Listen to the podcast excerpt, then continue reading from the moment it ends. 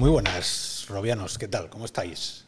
Es eh, noche de VR, noche de ciudad permutación, ¿sabéis? Ese programa donde es como jazz, ¿no? Hablamos de noche, de cosas que nos gustan, sin dar muchas más explicaciones. Esto, la divulgación queda para el canal, pero hay veces que nos venimos muy arriba, como en estos programas, porque eso es la ciudad. Permutamos y venimos gente que nos conocemos o que caemos en la VR de vez en cuando. Hoy, en estos mundos aumentados, en estos mundos de sustitución, en estos creadores de zonas que hoy, hoy vamos a hablar de muchas cosas que hoy, si no os enteráis, levantad la mano, ¿vale? O nos tiráis, nos tiráis un boli o algo de no me entero lo que está diciendo, que lo explique mejor. Bien, pues hoy para, para hablar de, de cómo aplicamos toda la ética, toda la moral, de cómo nos comportamos dentro, fuera, de cómo aplicamos eh, esos comportamientos en las aplicaciones que podemos desarrollar o que podéis desarrollar, que podáis jugar, y de un sinfín de cosas, porque tenemos muchas preparadas, a ver hasta dónde llegamos, a ver hasta dónde nos dejan, a ver hasta dónde aguantamos, ¿vale? Que la noche es muy salvaje. Tenemos a Pedro Mujica, que está, que está en Canarias, el hombre, eh, ya le conocéis de otros programas y le conocéis. Eh, él, ya, él ha permutado unas cuantas veces por aquí ya. ¿Cómo estás, Pedro? Muy bien, una vamos, maravilla estar otra vez en Ciudad Permutación, lo estaba deseando y más con este elenco increíble que has reunido esta noche. O sea que somos, vamos, o sea, muy afortunados de estar unos con otros y yo el que más. Muy bien, pues eh, bienvenido a tu ciudad. Ya tú tienes pasaporte, así que ahora vamos a hacérselo a otros que no tienen pasaporte todavía. Eh, vamos con Santi, Santi Bustamante, compañero amigo. ¿Qué tal? ¿Cómo ¿Qué tal, andas? compañero? ¿Cómo andas? Pues Pues bien, aquí estamos. eh, eh, también muy no a gusto, conoce, muy a gusto. Pero a quien no te conoce. Que sepa que llevas un programa señero en ciencia, videojuegos, cómics, todo lo que es eh, lo que mola, lo que nos gusta a nosotros en Radio 3 desde hace muchos años, director de Fallo de Sistema y un ciudadano más. Ya de hecho te vamos, ya estoy haciendo ahora mismo aquí el, el pasaporte y luego te lo, luego te ponemos el tampón para cuando quieras volver. Luego me dices derechos y obligaciones, ¿eh? como ciudadano de, de permutación. Las hay, las hay. Sí, por eso, por eso. Quiero, y- quiero saberlo. Y normas internas que, como la ciudad mía, las haré yo. Y ahora hablamos Eh, Y, de- y- y perdona, Oscar, aprovecho este pequeño hueco para deciros que también eh, abrimos un hueco a la ciencia y a la tecnología en Radio 3 Extra a partir justo de este viernes con un eh, programa, por lo menos cuyo título yo ya estoy orgulloso. El resto, pues ya casi da igual, ¿no? Que es Meridiano de Turing. Y, y ahí, y ahí os esperamos también. ¿Cómo, cómo las colamos? Aquí. eh, Es que no, no sabía si iba a haber hueco o no, porque luego nos vamos a poner a divertir y seguramente estas cosas se me olviden. pero esto Pero- tú en la radio sabes que cada, cada X hay que hacer un hay que hacer un parón y en eso pues tú haces aunque sea la música con la boca y te haces Y, un- y- y perdona, Oscar, me encanta eh, el invitado que tienes al lado por su perfil también y, y por su presencia, pero mm, quien no lo ve ahora mismo parece que son dos pantallas. O sea, yo, yo invitaría que tú pases con la mano de No un lado al otro. No puedo, Ah, no puedes. es- no, no, no, porque es un, es, eh, hemos colocado una mampara por el, por el tema COVID y, y hemos decidido que no. nos, nos miramos, nos podemos mirar, pero no nos podemos ni tocar Ni escupir. ni escupir, efectivamente. Eh, bueno, a mi lado, Pues vaya. a mi lado está Nicodemus, eh, que es, eh, uf, es- es tantas cosas, pero bueno, yo creo, por lo que a mí me gustaría presentarte, que seguramente no es lo que tú quieras, pero para mí es un filósofo nihilista de la tecnología eh, mezclado con toda la tecnología que pueda haber existido, existe o existirá, y un pensador profundo, Bueno, ¿no? Yo qué sé, sigo, sigo así o... pues, pues, sí.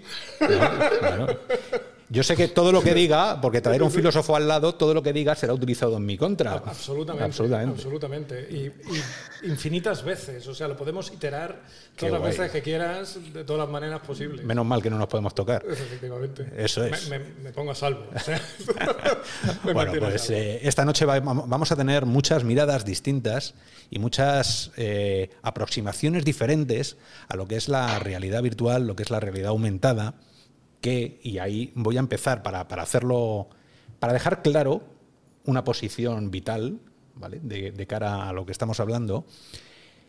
Abajo a la izquierda, Pedro Mujica, Tú eres tecnooptimista, así te has llamado muchas veces, así es- te considero yo, porque eres un tío con una sonrisa tecnológica. Es. Abajo, a la derecha, está Santi, que yo le tengo, fíjate, estaba poniendo aquí quién es quién y digo tecno y no me ha salido. No me ha salido porque las veces que yo, hablo Yo también he dicho públicamente varias veces que soy tecno optimista. ¿eh? Así. Y mm, quizás poshumanista también, si quieres. Venga. Pero vamos a quedarnos con el prefijo tecno de momento. Tenemos abajo, que eso nos ha caído así, ¿eh? abajo los tecno-optimistas.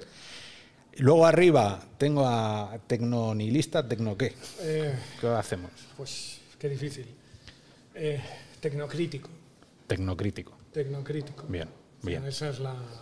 Bueno, da, da, da, da juego. Sí, sí, Da juego. porque puede, puede que sí, puede, puede que no. Bien. Eso es lo que eso, eso es. Tecnogallego es eso. Eh, sí, pero sí, va Tecnogallego. por ahí, va por ahí. Es una Y, eh. Yo, como lo he dicho muchas veces, soy tecno frustrado. Yo he vivido antes de lo que me gustaría vivir o haber vivido. No sé si estamos en el momento, y no voy a entrar con eso, no sé si estamos en el momento de escape de, la inmortalidad, ese momento en el cual si llegas vivirás para siempre, pero tienes que llegar a ese momento. Todavía no hemos llegado, con lo cual yo soy un- ahora mismo soy un tecno frustrado.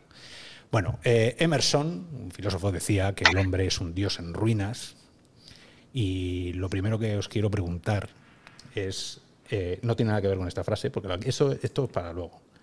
Eh, como el título de, esta, de este debate se llama Ética y Moral en la VR, y yo creo que cada uno utilizamos muchas cosas al libre albedrío, vamos a unificar.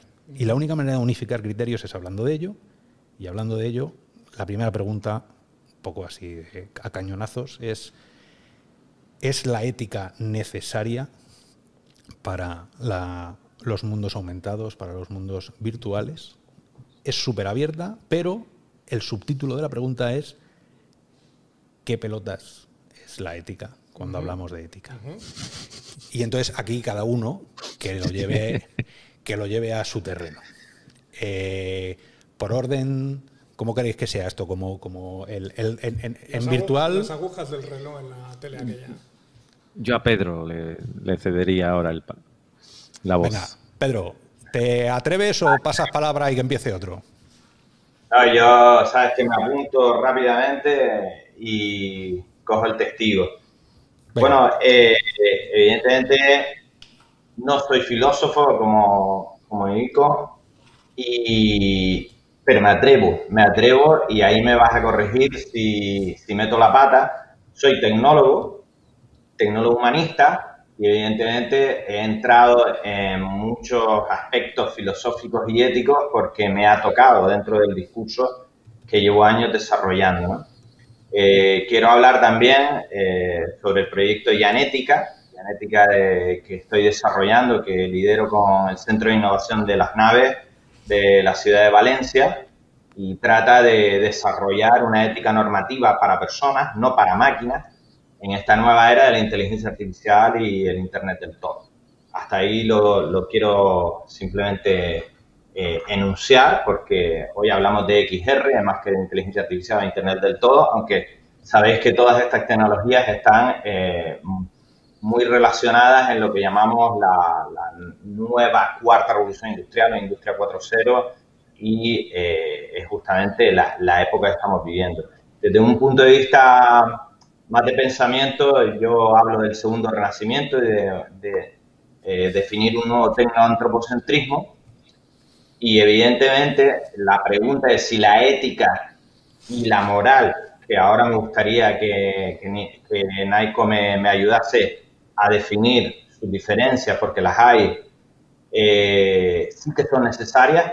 De hecho, hablo del proyecto Yanética y Yanética eh, justamente nace por esa necesidad imperante en toda la tecnología digital y sobre todo en la realidad extendida y en la inteligencia artificial que acabarán funcionándose. Entonces, para mí son, vamos, eh, muy necesarias. Lo que pasa es que está este matiz que, como digo, me gustaría que Naiko me ayudase a definir, porque la ética, eh, cada vez que hablo de ética, siempre hablo del individuo, de principios individuales. Y la moral, si no me equivoco, Naiko ya me corrige, eh, cuando hablamos de moral, hablamos de costumbres colectivas.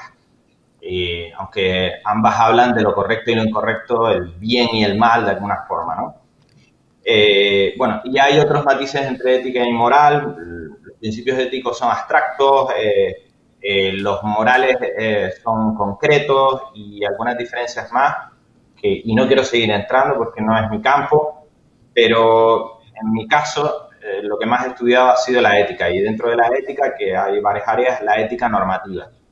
Y sí que hay que regular, aquí tengo ahora más de 20 puntos que si no da tiempo en dos horas me gustaría ir eh, tocando, porque es largo el tema de la XR y, da para mucho, pero sí, para mí el desarrollo de una ética en las empresas, en los desarrolladores, en quienes estamos construyendo esta nueva realidad extendida, es súper necesario. Porque el mundo de la tecnología hace mucho tiempo que está demasiado despegado e ignora mucho el, lo que serían las disciplinas humanistas y del pensamiento. Eh, hace relativamente poco cuando se han empezado a, a tender puentes hacia los filósofos, los éticos, los sociólogos, los antropólogos. Ya hay, eh, bueno, intentos de crear comités de ética dentro de Google, dentro de Facebook, pero eh, con muy pocos aciertos o logros todavía. De hecho, ya hablaré más adelante, pero el estuvo al cargo del comité ético dentro de Google acabó tirando la toalla porque decía que eh, plantear una ética dentro de Google iba en contra de, los objetivos eh, mercantiles de la propia corporación, etcétera, etcétera. No sé, me he extendido demasiado, como siempre, me enrollo, pero... No, no, no, no, no. Es, vamos a ver, eh, hay, que definir, hay que definir los límites de lo que estamos hablando para que luego la gente pueda saber cuando hablamos de ética a qué hablamos de ética. ¿no? Y eso, eso para mí es... lo que intentaba. Eso es lo, ideal. ¿Quién quiere...? sí hace falta la ética y una ética normativa que ayude a los desarrolladores a tomar mayor conciencia y a crear equipos multidisciplinares con los verdaderos profesionales que llevan años eh, en humanidades y en pensamiento, como son los filósofos y los éticos sobre todo. O tienen que crear equipos multidisciplinares eh, y que planteen todas las cuestiones que a los propios tecnólogos se les escapan, ni siquiera se plantean. Ahí lo dejo. Siguiente. Eh, yo, sé que, si entras... Eh, yo me reservo. Te reservas, sí, porque... Pues, Santi, ¿quieres tirarle Bueno, directamente tienes que hablar, ¿eh? En, Aiko, que te ha interpelado, pero bueno. Eh, eh, yo, más que nada eh, plantearía una cuestión a todo lo que ha dicho Pedro, que me parece muy interesante, pero es si llega tarde, y si llega tarde ese asesoramiento ético y esos comités con respecto a los arquitectos del mundo. ¿Y quiénes son los arquitectos de este nuevo mundo? Y, y si esos principios éticos se pretenden aplicar a posteriori si estamos llegando tarde, ¿no? porque ese mundo se está construyendo. Ya, tenemos aquí Neuralink, ya tenemos aquí un montón eh, de avances, porque claro, aquí hay una, dualidad muy a tener en cuenta, que es el progreso tecnológico y el progreso humano. El progreso tecnológico es exponencial, el, humano a veces parece que involucionamos. Y, claro, ¿cómo, ¿cómo compaginamos esos comités éticos con los arquitectos del mundo, con los equipos de desarrollo de esa nueva tecnología que es capaz de construir o de alumbrar nuevas realidades. Además, más que una reflexión, es que lo mío es, preguntar, hacer, hacer preguntas, reflexión. Eh, Bien, pero ¿cómo, ¿cómo lo ves, Pedro? ¿Llegamos tarde? momento, momento, que estoy, estoy, intentando. Eh, que modere, eh, eso es, yo sé que, claro, como Santi, Santi tú como, como, como haces un programa semanal, pues se, te, se, te, sale la vena, ¿no? Eh, eh me, ha picado, Pedro. Es normal, pero es normal, pero Pedro, Pedro lo hace y no hay, hay que mirar un momento para otro lado, porque si no, eh, terminamos en, en, otros lugares. Para mantenernos en los raíles, en estos pequeños raíles que queríamos al principio, yo estoy detrás de ponerle una razón, de ponerle una necesidad, de, de acotar lo que es la ética, porque esa ética que dice todo el mundo, esa ética de la que se ha hablado, y dejarme, eh, antes de que hables, eh, Neiko, que os diga exactamente el, por qué. Estáis viendo ahí arriba que pone la ética de la inteligencia, una iniciativa, ¿vale? Pero es que esta es una. Eh, luego llega y Microsoft hace una especie se gasta 20 millones de dólares en hacer una cosa estupenda que se llama poniendo estos principios en práctica. Luego llega eh, Facebook y te hace una página web entera con otros 20 millones que se han gastado, llevando el, acercando el mundo, haciéndole más cercano con la inteligencia artificial, pero va de ética. Luego llega IBM y te dice prácticamente lo mismo, cómo mitigar los vías, los problemas, las, parcialidades que pueda llegar a tener un algoritmo, ¿no? porque están muy preocupados con lo que pueda llegar a pasar. También te lo hace Google y te hace prácticas responsables. Te lo empieza a hacer todo Dios. Esto es en Berlín. Aquí ha metido una pasta eh, Facebook por detrás increíble. Em, Amazon. Amazon, otros 20 millones o más se ha gastado en 10 proyectos sobre la equidad de la inteligencia artificial. Hay workshops de estos cada 10 minutos sobre cuidado lo que viene. Entonces, em, ¿Cuál es el problema de, la ética? Que todo el mundo habla de ética y yo me he leído todos y cada uno de los mm, cosillas. ¿Por qué no habláis de ética? ¿Puedo puntualizar? Estáis hablando de espera, espera, espera, Pedro, que, ahora, viene, ahora viene el anzuelo. Es que estáis no, pero antes de que Naiko entre, solo quiero decir una cosa que es importantísima porque eh, se lo dije a Santi en un programa anterior. Hay que diferenciar muy bien lo que es ética para máquinas, que es lo que pretenden todos estos programas proyectos y desarrollo, crear una inteligencia artificial que lleve codificada una ética interior para que sea la propia inteligencia artificial la que pueda tener unos principios de distinción, ética para máquinas es una cosa y ética para personas que desarrollan tecnología es otra. Cuando hablamos de ética hay que diferenciar porque, no, o sea, estos proyectos de 20 millones de euros y demás no van hacia la ética para personas, van a desarrollar ética para máquinas. Pero sea como sea, Pedro, perdona, sea como sea, se está utilizando la palabra. Entonces, esa palabra que está bien que tú la acotes, eh, filosóficamente, ¿cómo la acotarías tú? ¿O cómo, cómo explicas? Eh, Habrás visto que me he puesto recto. te has puesto, te has puesto serio, te has puesto serio y, venga. Eh, a ver, me lanzo, ¿no? Me está dando miedo. Me está dando miedo. No, y eso que no he venido disfrazado. no estáis hablando de ética no estáis hablando de ética, estáis hablando de deontología. Son tres cosas distintas, ética, moral y deontología. Voy a hacer dos pequeñas alusiones excurso para dar un poco de contexto sobre la aproximación a estos problemas, a estas situaciones, porque tampoco son problemas. Em, la primera es que yo suelo citar mucho, suelo citar mucho una frase genial de Hannah Arendt que dice, solo el cuentacuentos transmite la verdad sin definirla. Esto valga como aviso navegante sobre las definiciones. La lógica dentro de la filosofía, la epistemología, es el estudio, entre otras cosas, de las definiciones. Y cuanto uno más profundiza en la historia, más se da cuenta que las definiciones tienen pies de barro. Entonces, a la hora de vamos a definir qué es la ética, a lo mejor la pregunta ya es una trampa. Entonces, claro. Lo segundo, eh, es dificilísimo, aunque lo, lo hagas voluntariamente o no, lo hagas de forma inconsciente, Em, es dificilísimo enfrentarse al efecto Brandolini. Es decir, podemos con toda la honestidad del mundo decir que es la ética y entonces creer que hay una solución y en realidad que la respuesta necesite de un orden de magnitud más para explicarlo porque es bastante más profundo lo que parece. Entonces la filosofía, aunque tiene por objeto, o, muchos opinamos que tiene por objeto la buena vida, la mejora de la vida, la mejora de todos y cada uno de nosotros, Em, es muy difícil que sea una conversación de bar.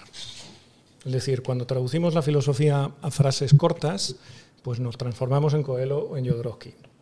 y la cosa. Eso vende libros, pero, pero. Pero sin embargo se sigue usando. Si yo lo que voy es. Se sigue usando. Esta es la declaración de contexto, ¿no? Este es el punto. Entonces, que, dicho esto, dicho esto, em, ¿cuál es la diferencia que hay entre ética, moral y deontología.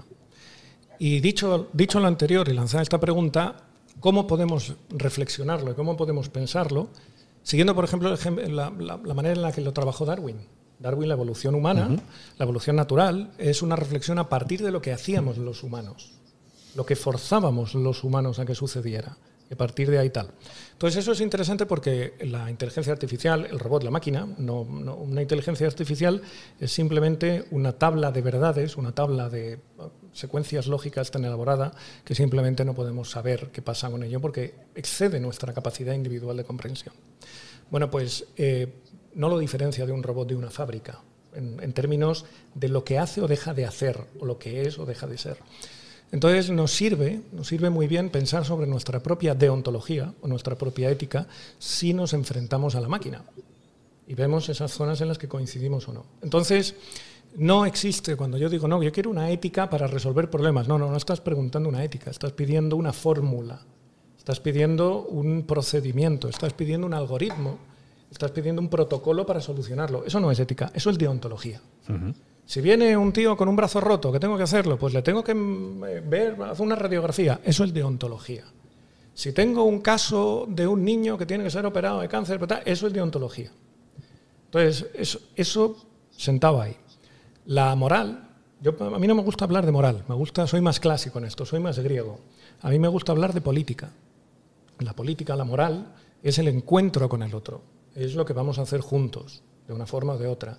Que lo que vayamos a hacer, lo que queramos hacer, lo que deseamos hacer o lo que se espera que vayamos a hacer, puede tener muchas fuentes. La costumbre, la inconsciencia, el tal, pero es el encuentro con el otro. Entonces prefiero utilizar la palabra política porque todo artefacto, todo montaje tecnológico es fruto de un paisaje político. Entonces es imposible hablar de máquinas, algoritmos y no pensar el mundo que lo ha generado. Cada vez que yo pienso en esta botella de agua, pues el, plástico, ¿por qué, son tres vueltas de rosca? Eh, esto es rugoso. Todo esto es concretar toda una serie de detalles que tienen una intencionalidad.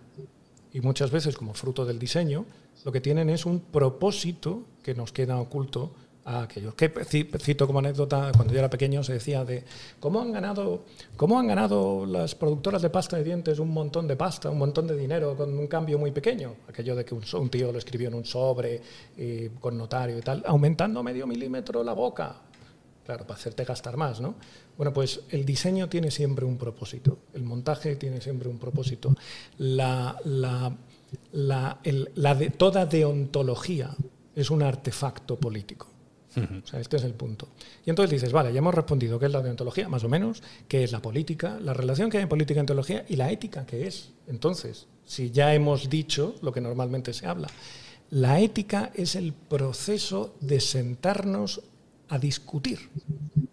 Porque no hay fórmula para resolver problemas, no hay fórmulas. Pero entiendes y entendéis, Santi, y entiendes, eh, Pedro, que esa capacidad de, conocer está detrás de esa ética que tú estás hablando, no está siendo utilizada así en ninguno de los documentos que, nosotros o que os he mostrado aquí.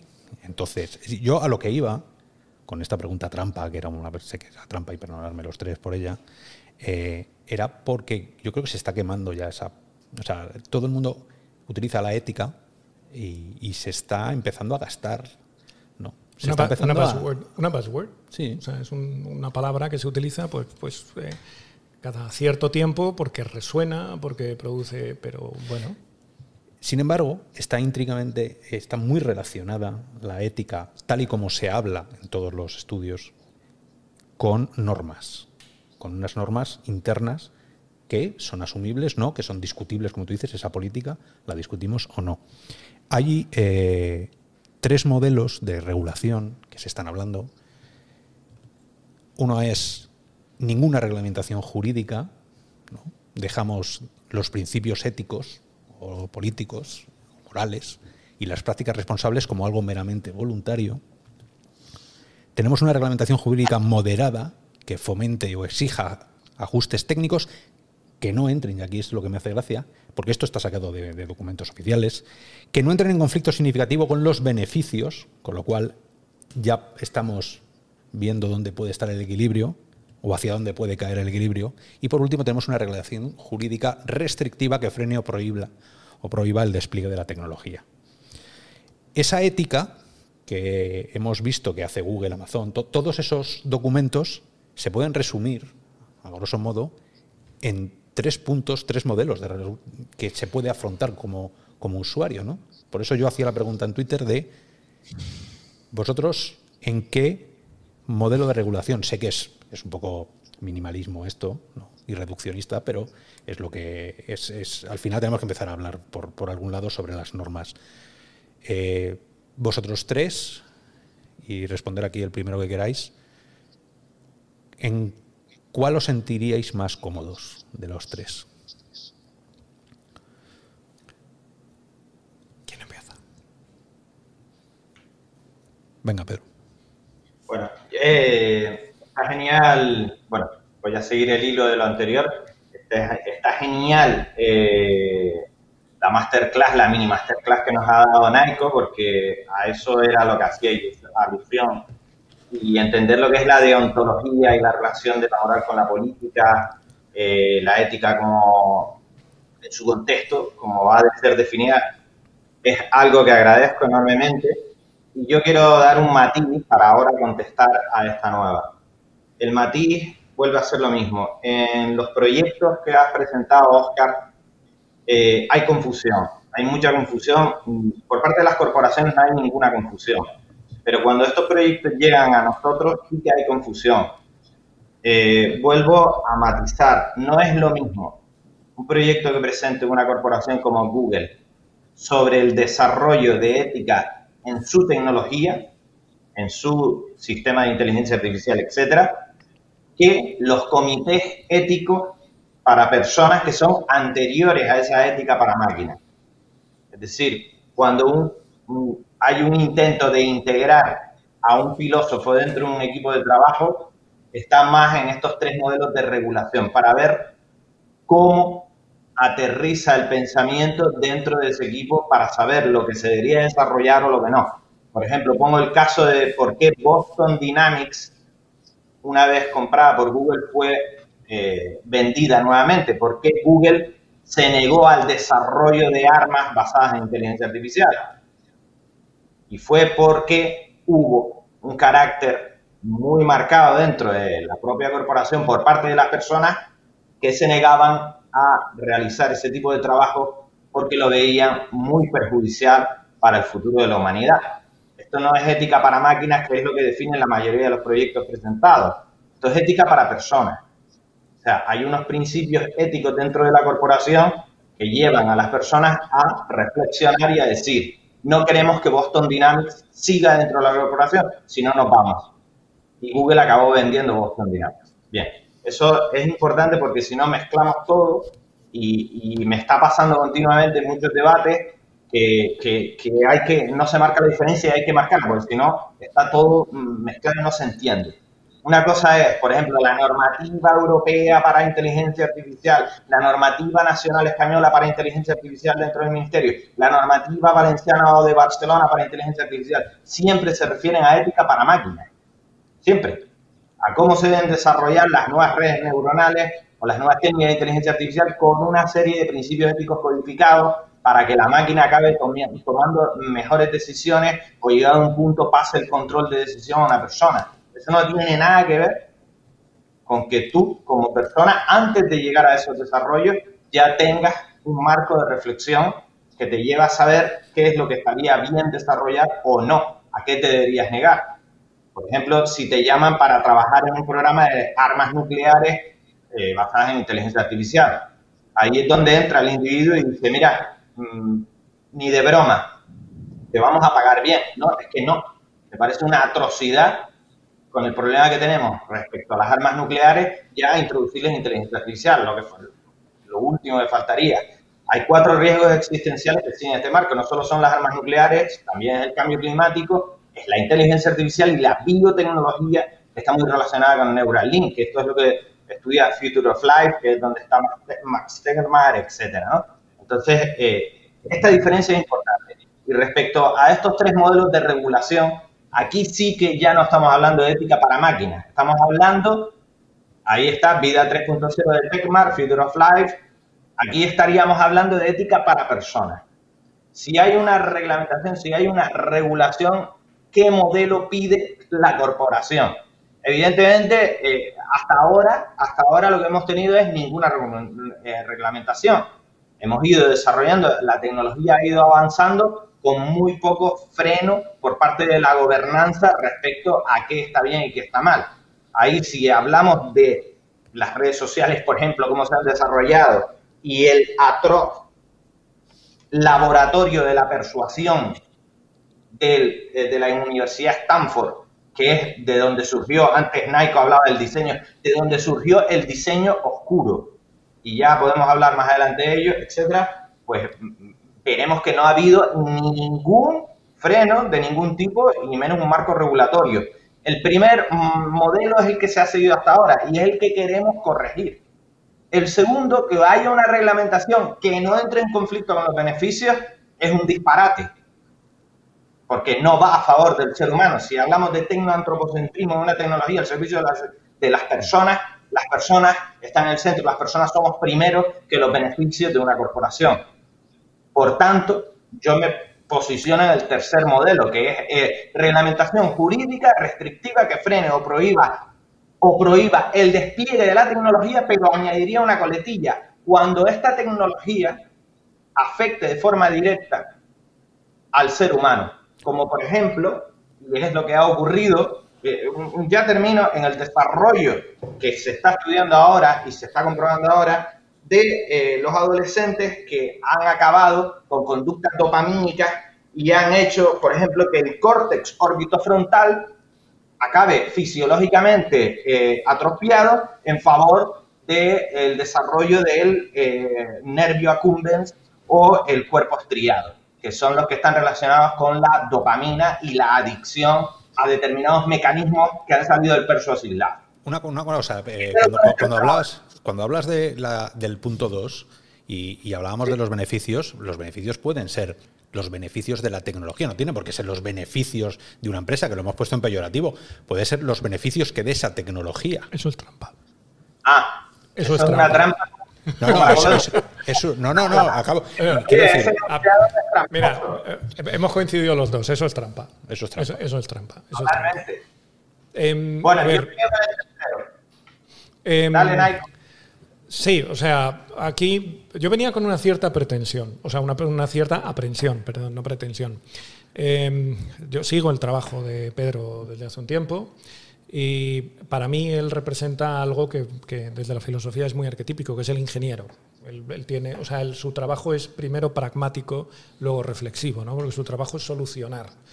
Eh, no voy a entrar en qué es una solución, qué es un problema, qué tal, ¿no? pero su trabajo es solucionar. Normalmente, desde la perspectiva de la reflexión, el encuentro con el ingeniero es imposible. Yo lo, he defendido siempre en el Foro de Futuro Próximo.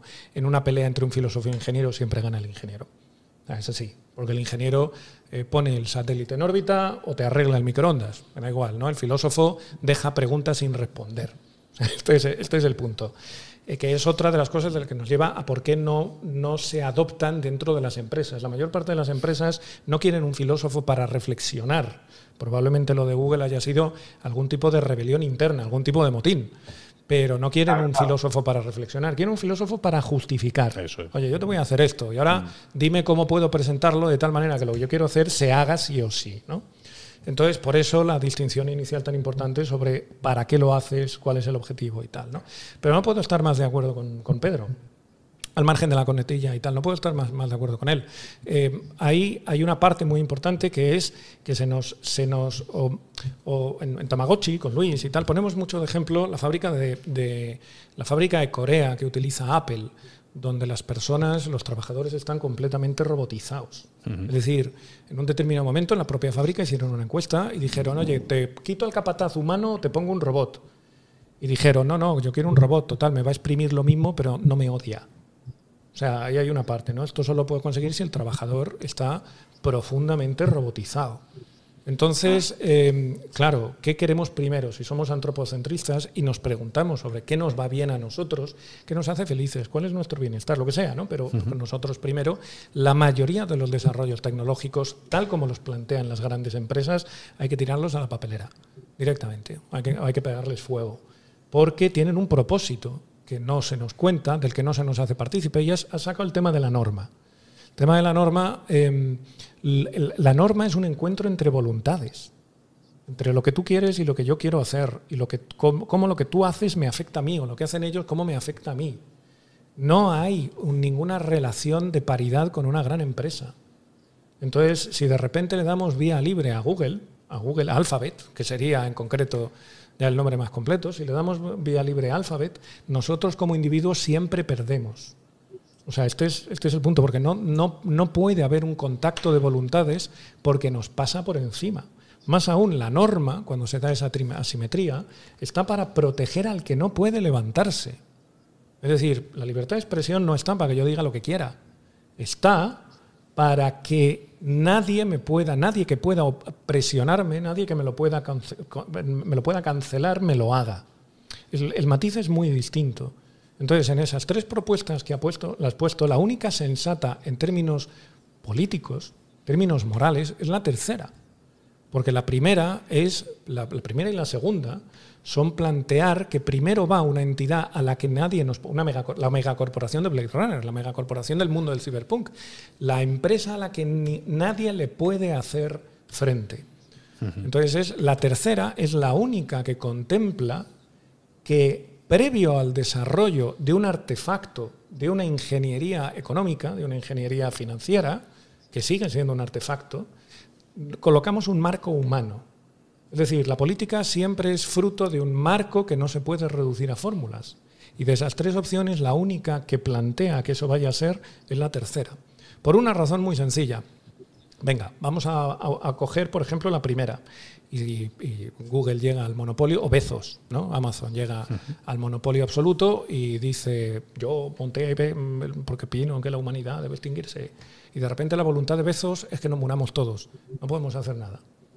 No hay, o sea, hemos pasado un punto de no retorno, no hay manera de frenarle, no, no hay. La única opción que tenemos es la tercera. Pero eso va en contra de toda, de toda em, tecnología incipiente que sale, que pone todo patas arriba, que crea un discurso. ¿no? Lo, que, va, en contra, lo que va en contra es del modelo desenfrenado capitalista del que estamos pagando las consecuencias. Bien, bien. Eso, eso, eso por ahí quería yo tirar luego. Eh, eh, Santi, estás, estás callado. ¿sabes? Eh, un segundo, Pedro. Además, está, con ganas y todo lo que se le ve en la camiseta pone Doom, ¿no? Porque está muy negro y solo pone Doom. Con ganas de matar. Sí, sí. Está ahí afilando la. no, está muy bien. Lo que me queda claro después de. Con Naiko estoy muy de acuerdo y. Espera, Pedro, que, va a tirar, que va a tirar Santi un segundo. Eh, lo, que me queda claro después de la, exposición de, de Naiko es que se está usando mal la palabra ética, correcto, eh, pero eh, hay que ser realistas y es verdad, estamos dominados por ingenieros que están acostumbrados a resolver problemas. ¿De acuerdo? Y esos ingenieros que eh, piensan en, un problema también en vender más, porque es un, problema de marketing, usan la palabra ética como se puede usar la palabra pues 100% ecológico, como un, como un producto, como un valor más para un producto que quieren colocar en un mercado. A los que les importa un pepino esta conversación que estamos teniendo sobre si en realidad están hablando de deontología, de política, que me parece muy interesante, ¿eh? de hecho, sea de paso, pero mm, eh, eh, evidentemente estamos en esa pugna que decía Naiko, en la que estamos perdiendo, porque estamos frente a corporaciones e ingenieros que están usando, mal usando la palabra ética, pero que, por lo visto, y, no puede haber tantas coincidencias y tanta casualidad con tanta inversión en corporaciones tan diferentes, la palabra ética vende.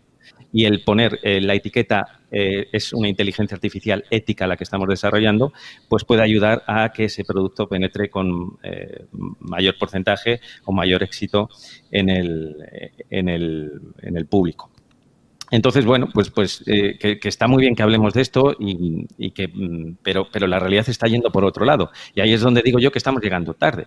Es decir, si, si no estamos en el proceso de construcción de este nuevo mundo, cuál es el papel que podemos tener, sobre todo desde un comité ético y, Pedro en concreto, que quiere hacer una ética para las personas y no para las máquinas. ¿Cómo, integramos esa visión en esta realidad que nos está adelantando? Pues eh, Pedro, si quieres recoger el guante, pues si no, yo. Eh, y, luego, y luego quiero hablar del antropocentrismo. ya sabes que yo tengo una idea algo, algo talibán con eh, esto. Pensar solo un segundo, y aquí un paréntesis antes de que Pedro empieces. Ciudad Permutación vive en un mundo aumentado, virtual, donde la inteligencia artificial todavía no ha llegado. ¿Esta Ciudad de Permutación o la de Greg Egan? No, La nuestra. Ah, la de Greg que está el libro por ahí. No, esa no. Esa, esa, esa va a mezclar todo ya. Nosotros todavía no hemos llegado a la inteligencia artificial. Entonces, lo de esta noche, dentro de lo que es real o virtual, que somos una, una comunidad divulgadora de VR, AR, XR, mezclada, aumentada, batida, eh, yo voy a intentar llevarlo a nuestro ámbito. Eh, no, ahora mismo no lo veis porque está, está muy lejos aquí el hombre de la cámara, pero tiene todavía las marcas de haberse tirado hora y media en el metaverso sumergido, donde ha matado zombies, ha estado en la estación espacial, ha estado en muchos sitios. Bueno, eres muy generoso. Sí. me han comido todo te han comido hasta, la, oreja. Pero bueno, eh, eh, por eso que eh, está muy bien y, llegamos a donde queráis llegar, yo os acompaño, pero sin perder el foco en que vamos a hablar también de cómo, de manera práctica, estamos utilizando toda esa ética que dice Santi, queramos o no, se llama ética, a la VR, XR y lo que nos venga. ¿vale? Todavía la inteligencia artificial está un poco fuera de este. Te lo digo, Pedro, que sé que estás ahí mm, a, punto de, saltar. ¿Vale? O sea, no, no es. eso, eso un día en, fallo de sistema o en, Radio 3 Extra, eh, Santi, eh, abres las compuertas. ¿Vale? Eh, pero por mantenerlo acotado. Ahora ya dicho esto, no me hagáis ni, ni, puñetero caso como, como suele ser habitual. Dime. Pedro, dale. La pregunta era si llegamos tarde. Bueno, ante también lo que ha dicho Oscar, eh, tengo aquí las 20 cuestiones que van sobre el metaverso y la XR, ¿vale? Pero espero que Sácalas luego porque las tengo yo también por aquí. Aquí tengo todas las notas y todos los chivatillos eh, del tema que, que es el de hoy, ¿no? El de la XR, pero respecto a si llegamos tarde, vuelvo a hablar sobre, a ver, el uso mm, o mal uso marketingiano de ética, de poner design by ethics o eh, artificial intelligence by ethics, etc. Bien, eh, vuelvo a decir, es un término marketingiano. No se tiene ni pajorera idea de cómo integrar la ética en, la actual, en el actual estado del arte de la inteligencia artificial. Lo único que hay son eh, mm, intentos de proyectos que están estudiándolo, hay una normativa de si llegara, cómo se debería hacer, etc. Y es lo que llamo ética para máquinas. Y eso es un campo mm, a desarrollar, si algún día acaba desarrollándose. Y es lo que nos tiene muy confundidos, porque cada vez que intentamos hablar de ética, tan necesaria para las personas, para los tecnólogos, para los ingenieros, acabamos hablando de ética para máquinas, no tiene nada que ver. Claro, tú acabas buscando en internet eh, ethics y tal, y te salen todos estos papers y todo tal, y, y, lo confundes, porque claro, hay que dedicarle bastante tiempo a ir leyendo y leyendo y leyendo las normativas. Yo me he leído la normativa europea, me he leído la nacional, como digo, he leído una serie de normativas, y claro, solo hasta que lees papers que son 50 folios, pues no acaba ordenándolo todo. Es imposible que la gente común eh, se lea eso, porque es que no, no hay forma. Entonces, vamos a dejar la ética para máquinas del lado, que es donde está casi todo el marketing, ¿vale? El marketing está ahí principalmente, porque la ética para personas es la que lleva, como bien ha dicho Naiko, desde la época clásica desarrollándose. Y ahí es donde está la filosofía. No hay que, que, que crear nada nuevo, si está todo más que trillado durante los últimos 2.000 años o 2.500 años. Si ya vemos a pensamientos anteriores, si vamos a, pensamiento oriental, por ejemplo, etcétera, ¿no? Entonces es muy sencillo y Michael lo, ha vuelto a decir claro. Por favor, eh, lo que tenemos que defender es a los seres humanos, al débil, frente a la corporación fagocitadora, que es la que nos ha llevado a este capitalismo, a este tecnocapitalismo eh, que nos tiene muy preocupados. Y ahí es donde hay que poner el freno. Y evidentemente hay que poner el freno en aquellos decisores que ya hay una comunidad que se llaman los arrepentidos, que ya están intentando hacer este tipo, crear este tipo de iniciativas porque le han visto las orejas al lobo. Por tanto, a lo que dice Santi, es tarde. Vale, hemos llegado a un punto en el que yo como tecno optimista espero que no sea de, de no retorno. Espero que sí que haya un retorno y puedo citar nombres de las grandes corporaciones, de los McFan, Microsoft, Apple, Google, Alphabet, eh, Netflix, eh, o sea, todas las grandes, que no son más de 10 si contamos con las chinas, ya tienen directivos que se han salido y están arrepentidos, que están cogiendo a su familia y lo están apartando de estas tecnologías, que como bien dice Naiko, que habría que quemar y tirar la basura, sí, o habría que rehacer quitar todas las atrocidades que se han cometido. Que si estudiamos quién las ha cometido, podemos ver perfiles Asperger, sociópatas, gente que es para estudiar aparte, de cómo han acabado estando ahí y cómo no han tenido un freno en todo su desarrollo y toda su escalada hasta que han puesto en el mercado, solo a favor del beneficio del capital, eh, artefactos que lo único que hacen es destruir los verdaderos valores que nos han llegado hasta aquí. O sea, la herencia de los seres humanos ha sido eh, puesta casi en peligro de extinción. Y el casi es por lo de tecnooptimista. Entonces, eh, aunque he tocado muchos temas, para mí no es tarde, pero estamos en un momento de peligro, de máximo peligro. En el sentido de que la ética tiene que avanzar, aunque sea de ontología o aunque sea eh, política, porque ética y política rápidamente pasa a la política, tiene que el colectivo, como bien dice Naiko, tenemos que mm, debatir, tenemos que eh, poner en común consenso, posturas, etcétera, y tenemos que superar lo que Naiko decía antes, que un ingeniero y un filósofo no puedan hablarse entre sí, que sea imposible que establezcan puntos comunes. Yo me ofrezco, Naiko, aparte de este episodio de eh, Permutación, a, a hablar contigo, a trabajar contigo lo que haga falta para llegar a un punto común contigo porque es que es necesario, y te lo digo de corazón, y quiero ser el ejemplo de ese ingeniero, de ese tecnólogo que acaba pidiéndole al pensamiento que nos ayude, porque necesitamos ayuda imperiosamente. No podemos seguir con la tecnología porque sí, no podemos seguir desarrollando cosas porque se pueden desarrollar. Hay que empezar a pensar para qué la desarrollamos y qué consecuencias tiene. Y ahora paso al metaverso. En este momento hablo del mundo real. Ahora cambiemos para que Oscar eh, ya tenga esta entrada en la XR. Hablemos del metaverso. Todos estos aspectos que tenemos en la vida real, en el mundo físico real, se trasladan, se extrapolan de forma directa al mundo virtual, al mundo digital, al metaverso. Y vamos a tener los mismos problemas. Y hay 20 puntos de los que podría, eh, podría irlos enumerando, pero no lo voy a hacer, porque si no, no paro de hablar. Aguanta, aguántalos porque, porque yo tengo 20 y otros cuantos, pero eh, Naiko quiere meter baza. Sí, dos cositas. La primera, eh, cuando uno toca temas filosóficos, es muy, muy fácil perderse en una guerra de definiciones. Muy fácil. Eh, por eso he empezado con el tema de Arendt y tal. No, no, da igual que lo llamemos ética o deontología. Lo que hay que saber ver es la palabra nos señala algo que está sucediendo. Deontología, no importa que se diga deontología, podemos decir deontología o podemos decir receta de cocina, da igual, podemos decir protocolo.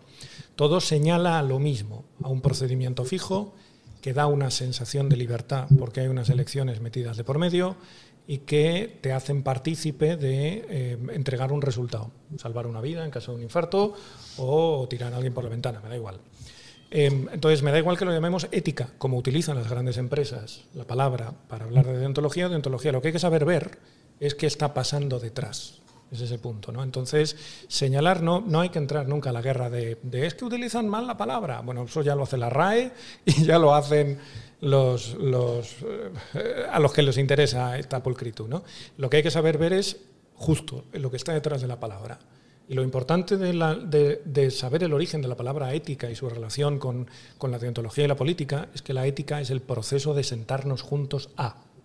O sea, ese es el punto. A mí no lo podemos llamar de otra manera, lo podemos llamar fiesta, lo podemos llamar bar si queréis, pero eh, es sentarnos juntos a, a decidir conjuntamente, ¿no? A, a, poner esas cosas en común. Que es lo que las, estas empresas no hacen porque, porque no basta a la hora de hacer un producto, no basta con que tú tengas en cuenta a tu equipo de directivos. O sea, tú, tú vas a tener un impacto en la sociedad brutal. O sea, ¿qué, ¿qué, pasa? Me voy a Google, Google Wave, con la promesa de voy a cambiar la tecnología del correo electrónico, que es una tecnología bastante deficitaria. Y de la gente, venga en masa, Wave. Y un año después, no nos rinda, ¡pum! Lo quito. ¿Qué pasa si ahora Google decide que se quita Gmail? Es decir, eh, y lo hará por motivos propios de palabra clave. Para otras conversaciones, te la dejo aquí puesta encima de la mesa, Pedro, eficiencia. Eficiencia. Google, en base a unos criterios de eficiencia, decide que quita Gmail. Y entonces, pues, el resto de nosotros no morimos. O sea, bueno, pero, pero no nos lo quitarían. Y pero tiene nos derecho a darían- hacerlo. Claro. Claro que tiene derecho, Sí, pero sí. nos darían una herramienta paralela. Si, eh, O no, o no, o no. Las grandes corporaciones se mueren y desaparecen. Eh, o sea, las, de esto hablaremos en, cuando entremos en el metaverso, Sí. porque eh, que Google sea, o sea, que demos el tratamiento a Google como le damos el tratamiento a la luna, está ahí, es un fenómeno natural, va a perdurar, está antes que yo, está después, es absolutamente irreal. Google puede desaparecer de la noche a la mañana y con ello Gmail. Y, y tendrá impacto, tendrá impacto, por ejemplo, tendrá impacto en que no lleguen determinados avisos, ojo, o sea, que no lleguen determinados avisos de petición de insulina para diabéticos. Porque hay instituciones de salud que utilizan Gmail para tramitar sus peticiones. Estoy poniendo un ejemplo muy liviano, pero, pero claro, o sea, lo estamos viendo en el caso, por ejemplo, del correo y Trump. Está ralentizando el correo. Y, y vale, lo hace por sus propios motivos.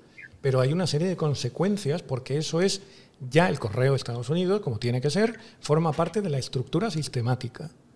Entonces, a Gmail, a, Google, a Alphabet, le damos este nivel de realidad como puede tener la mesa, la puerta, tal.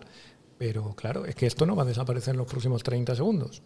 Hombre, son eh, la tecnología sobre la que nos eh, usamos ahora mismo en este podcast. Eh, son los ladrillos con lo que nos dan a los pobres usuarios la, Sí. la oportunidad. Ma- no, matizo. no podemos ir más allá de Ma- ellos. matizo, matizo. El protocolo con el que está construido el, el- el- el protocolo tecnológico, con el que está construido el imperio de Google, perdura. El problema no es si va a haber una alternativa, que la habrá. El problema es cuánta gente muere entre la desaparición de una, un- una opción y la aparición de otra. ¿Qué pasa en los intermedios? O sea, lo estamos viendo con la pandemia. Vale, va- todos vamos a acabar inmunizados o todos vamos a terminar pasándola. Sí, vale. ¿Y qué hacemos mientras tanto? La pregunta es mientras tanto. ¿Qué hacemos con el sufrimiento? ¿Qué hacemos con lo que a la gente le pasa? ¿Qué Claro, y ahí es donde cae, mientras tanto? ahí es donde cae esa ética, esa moral, ¿no? Ahí es esa, esa política, ese sentarnos a hablar, ¿no? Porque Entonces, si no hubiera, eh, Claro, si en tu ética lo que importa es que Bueno, al en una final, pandemia más que de ética hay que hablar de ciencia, ¿eh? eh, que es la que bien, tiene que actuar, eh, también, también, pero no puede hacerlo al margen de una discusión antes ética. que nada.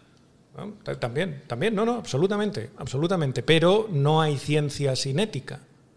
No hay ciencia. Hombre, no- no puede ahora haber mismo en la ciencia, y esto, esto es un pedazo de paréntesis que me habéis sacado aquí y me habéis arruinado el programa, pero vamos, eh, eh, ahora mismo se está acelerando los procesos de vacunación de, de- y análisis de investigación de vacuna y nos estamos saltando pasos que seguramente en otro momento habrían sido antiéticos, o sea, habrían sido llevarnos las manos a la cabeza de cómo no habéis pasado por todas las fases necesarias para que la vacuna pase del humano. Pero, tal, pero ojo, ¿no? Óscar, eh, esto es grave, ¿eh? se está presionando socialmente a que la ciencia acorte unos plazos que no puede acortar. Y ya se ha dicho por parte de expertos que esas vacunas no van a ser efectivas. Y aún Pero así, se está como que permitiendo no que otros esa lo hagan. respuesta a nivel social y político va a llegar, pero no va a llegar a través de la ciencia, va a llegar a través de una ciencia eh, de alguna manera eh, pervertida, no Sí, ciencia dura. sí, sí. claro, está claro, pervertida o no, sí. estamos ahora mismo asumiendo riesgos éticos que antes no.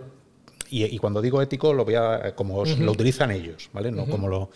Eh, siempre va a estar ahí flotando, ¿no? Entonces, em, por llevarlo otra vez al sacarnos ahí de ese agujero, un momento, em, hay un, eh, un resumen ético que, es, eh, que se repite mucho en muchos documentos que me he estado leyendo y que mm, de, hace tiempo, porque esto es de hace un puñado, donde se pone por primero respeto por la autonomía y la dignidad de las personas cuando tú te enfrentas a generar una tecnología, el mail o lo que sea, en este caso la VR.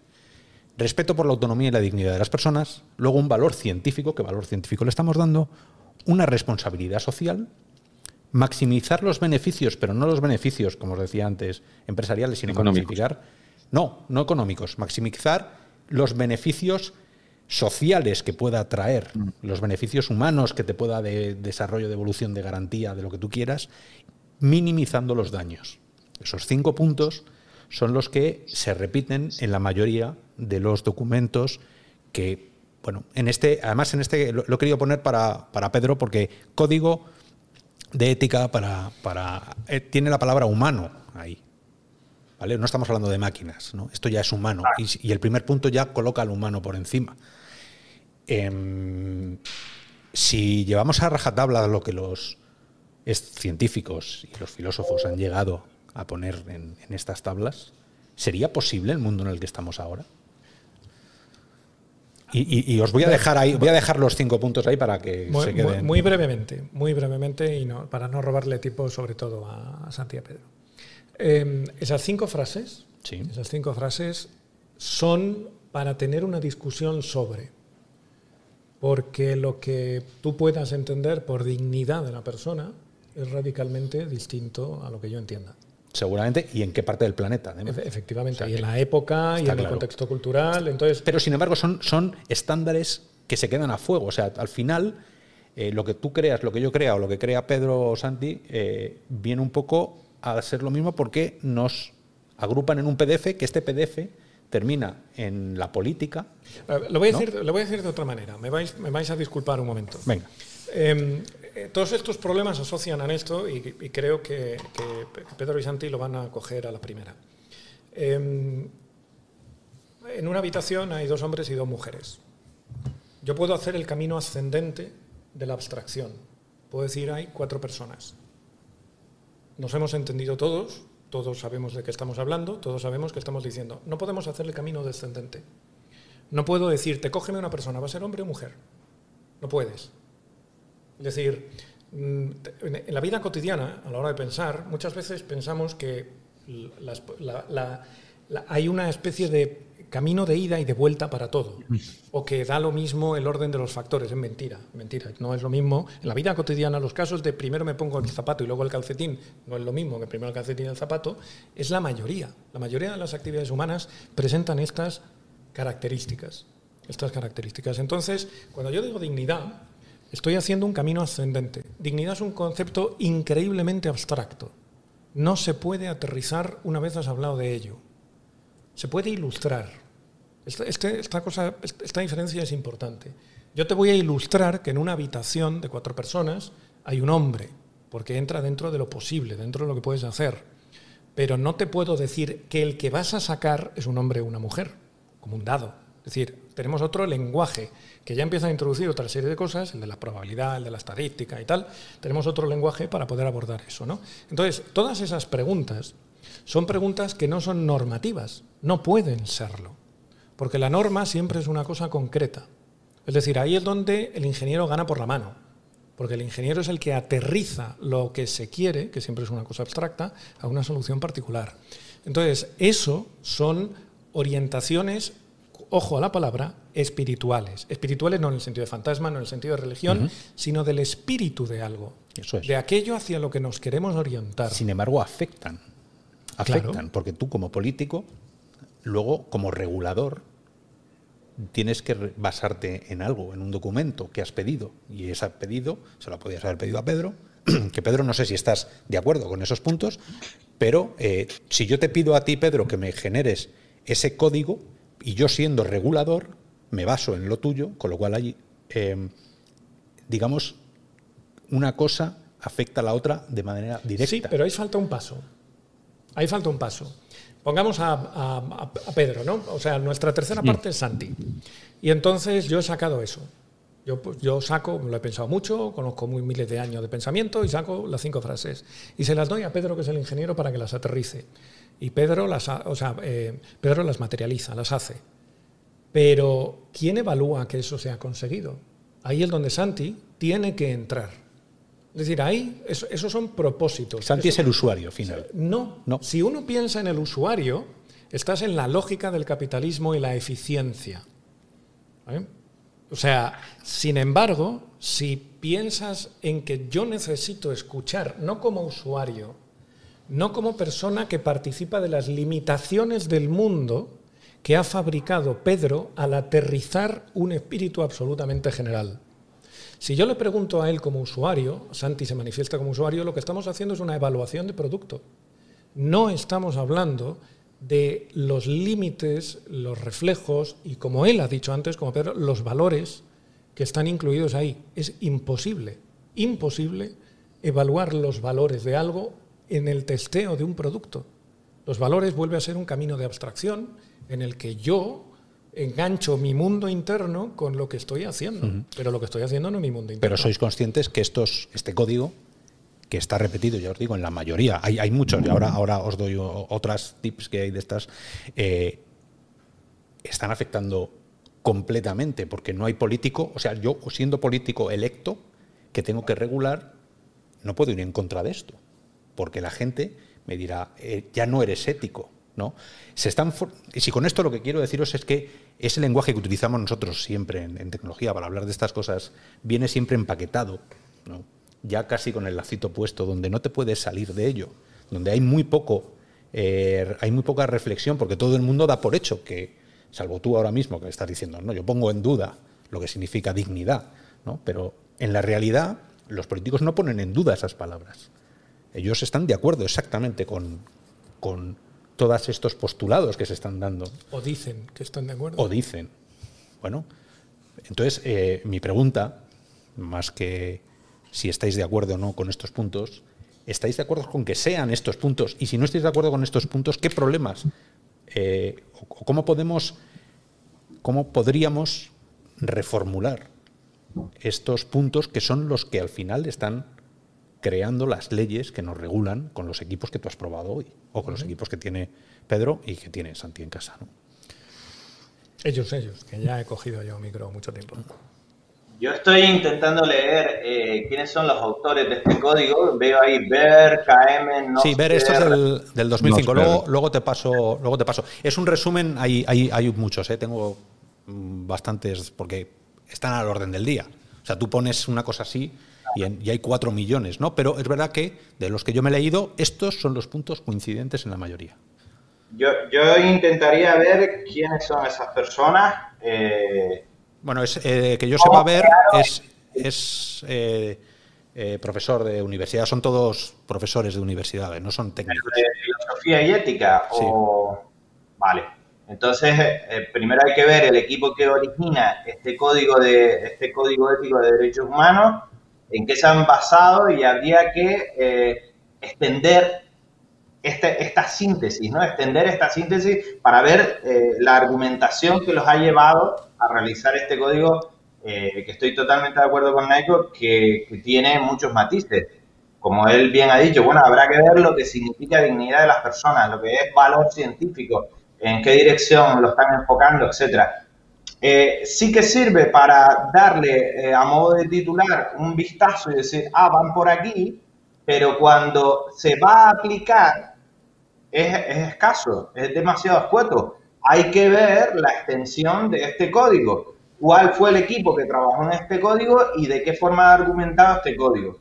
Porque en sí es que, vamos, el beneficio tú lo has tenido que matizar. Porque ya vimos con la trampa de la pregunta anterior del, segundo modelo regulatorio. lo he matizado porque, lo he resumido. Eh, eh, no, me, cabía tan bonito ahí. Ya empezamos con el marketing y con y la publicidad. Es, claro, está, Ok, ok, ahora entiendo mejor. Vale. no, no, Para el debate de hoy está bien, pero exacto. Eh, si son válidos o no, es que para mí es muy poco, porque minimizar daños también hay que verlo, etcétera. Eh, lo que me parece ah, em, bueno es que desde el 2005, que ya fue hace 15 años, ya hubiera un equipo de filósofos, de doctores en filosofía, trabajando en el mundo digital, trabajando en el metaverso e intentando establecer eh, qué pautas deberíamos seguir según lo que estamos creando. Porque aquí vuelvo, bueno, mm, vuelvo a intentar eh, que pasemos a la XR, porque sí que, nos puede llevar a, a, sitios todavía más de, de, los que hemos visto hasta ahora. Y, y para mí hay mucho todavía por, por, por hablar sobre la XR porque hasta ahora, eh, bueno, la cuarta transformación digital mm, va de eso. Por ahora hemos sufrido tres transformaciones digitales, la tercera ha sido la de las pantallas táctiles, la que ha traído el smartphone y la adicción enorme que tenemos al smartphone, el, número, de horas que pasamos al día, etcétera, y, ahora vamos supuestamente en algún momento a pasar eh, a la cuarta, que sería la de la inversión, la del metaverso, la de los dispositivos de realidad extendida, eh, según cómo se desarrollen, porque por ahora esto lo hemos discutido muchas veces en real virtual, etcétera, en otros programas, por ahora sabemos cuáles son las limitaciones de la VR, la AR que viene en camino, que intenta introducir dispositivos eh, más minimalistas, faccionistas, más ligeros eh, y extender su uso a, todo el mercado posible, etcétera. Y bueno, y hace menos de una semana hemos tenido la presentación de Neuralink, que ya trae los bioimplantes en camino, etcétera, etcétera. Que los bioimplantes, como siempre dijimos, de las gafas, del casco de realidad virtual, querríamos pasar a algo que fuera más de, más de XR, después a un ojo lentilla y después directamente al cerebro, eh, mediante BCI, ¿no? Computación, interacción eh, cerebro-computador, etcétera. Que ya Neuralink ha traído un pequeño, un pequeño eh, antecedente de lo que podría ser, no sabemos cuándo.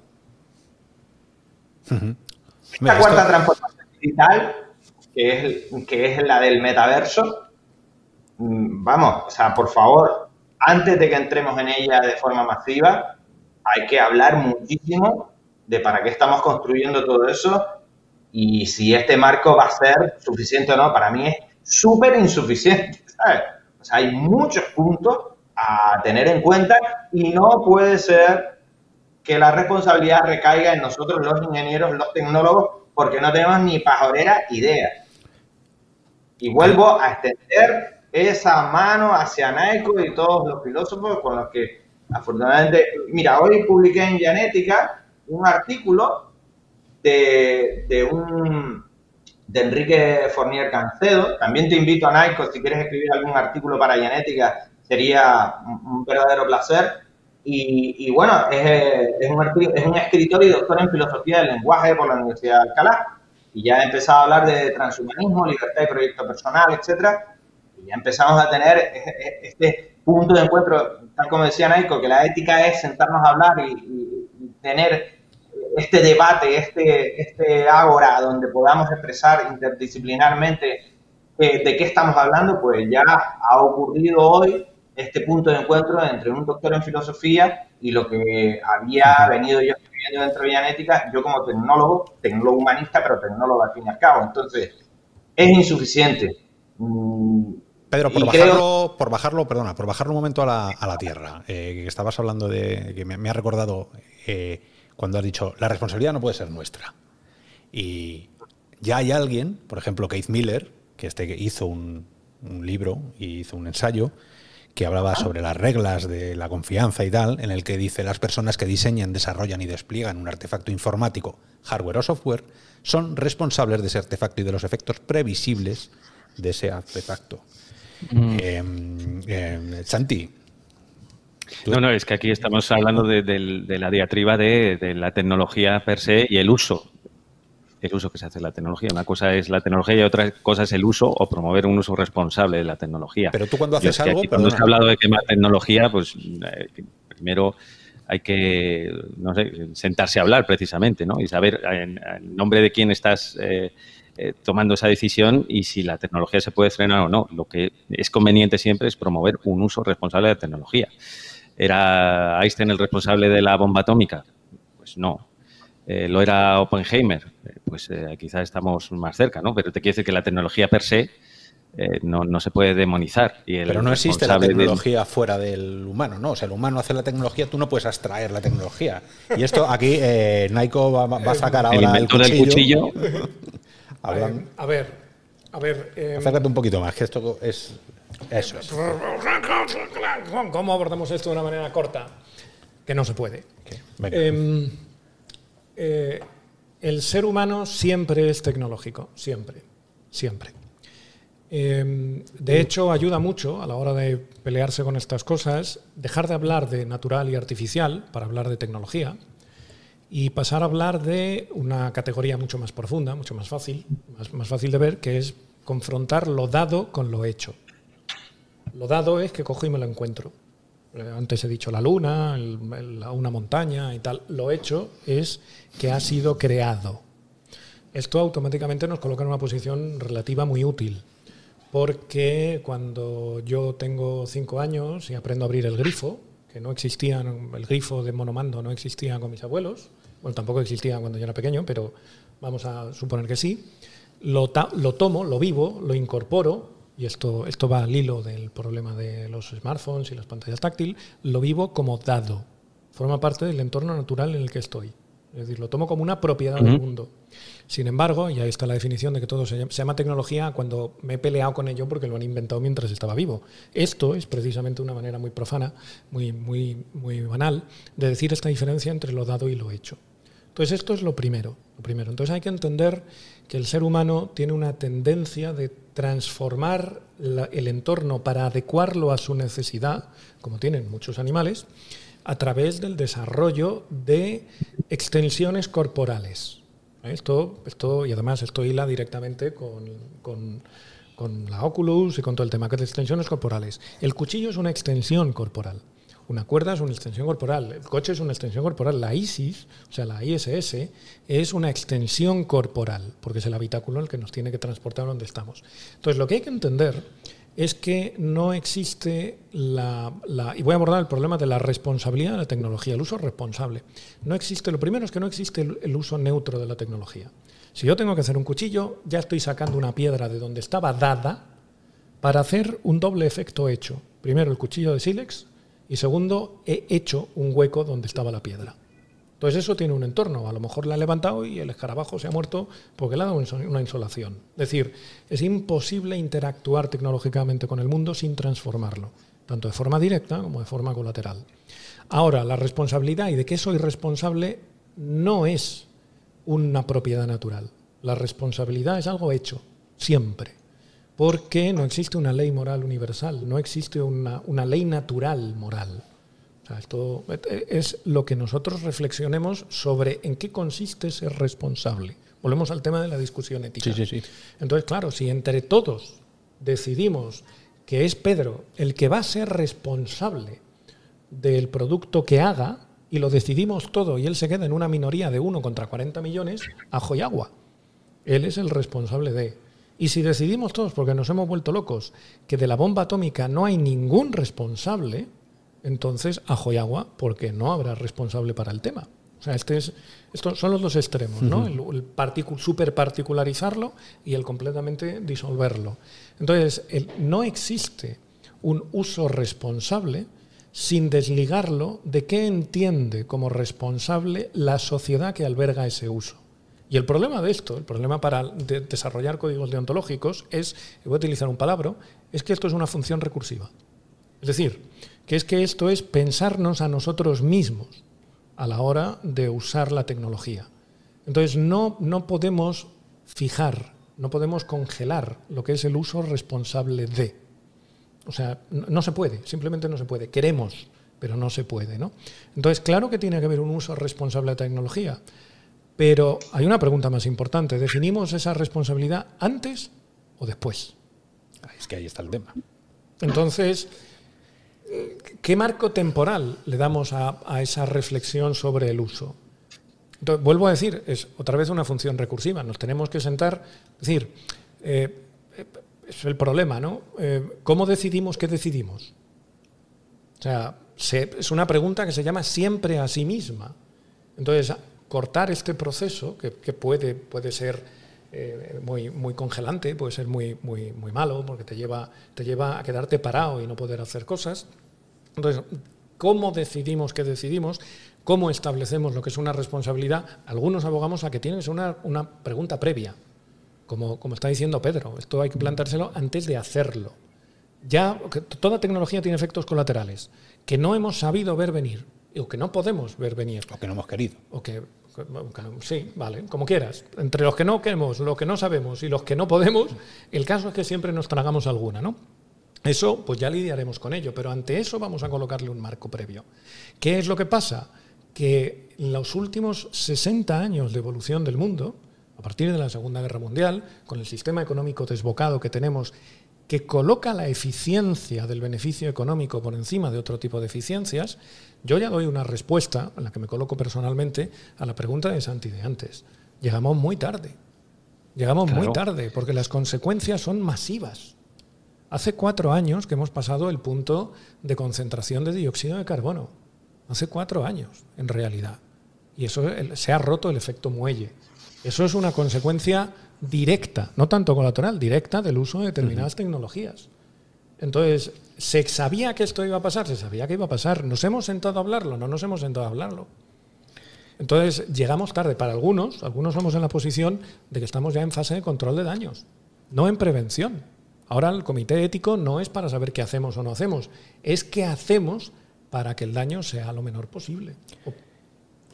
Un matiz, eh, como toda tecnología, tiene un comienzo, tiene, tiene una evolución, más que un comienzo, tiene una evolución.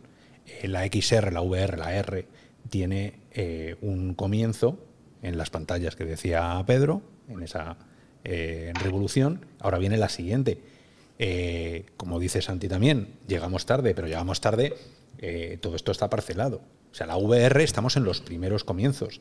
Yo, a modo eh, de justificación también de por qué se hacen ciertas cosas, eh, delante de la cara del jefe de Facebook VR Oculus, estando allí con ellos en una habitación en San Francisco, nos dijo, nosotros esto lo estamos haciendo.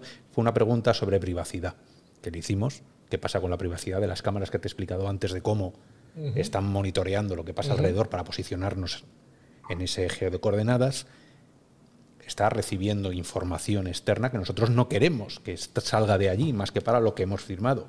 Bueno, él nos dijo que primero estaban haciendo para luego ver cómo acotaban éticamente aquello, cómo le ponían filtros, pero había que hacerlo, no podías empezar los filtros antes. Eso es lo que nos dijo la propia, ¿vale? Con lo cual os estoy ahí eh, dando la razón del mundo real, porque a mí me gusta bajarlo a, experiencias reales, donde ya está ocurriendo, pero la VR, la R, es emergente.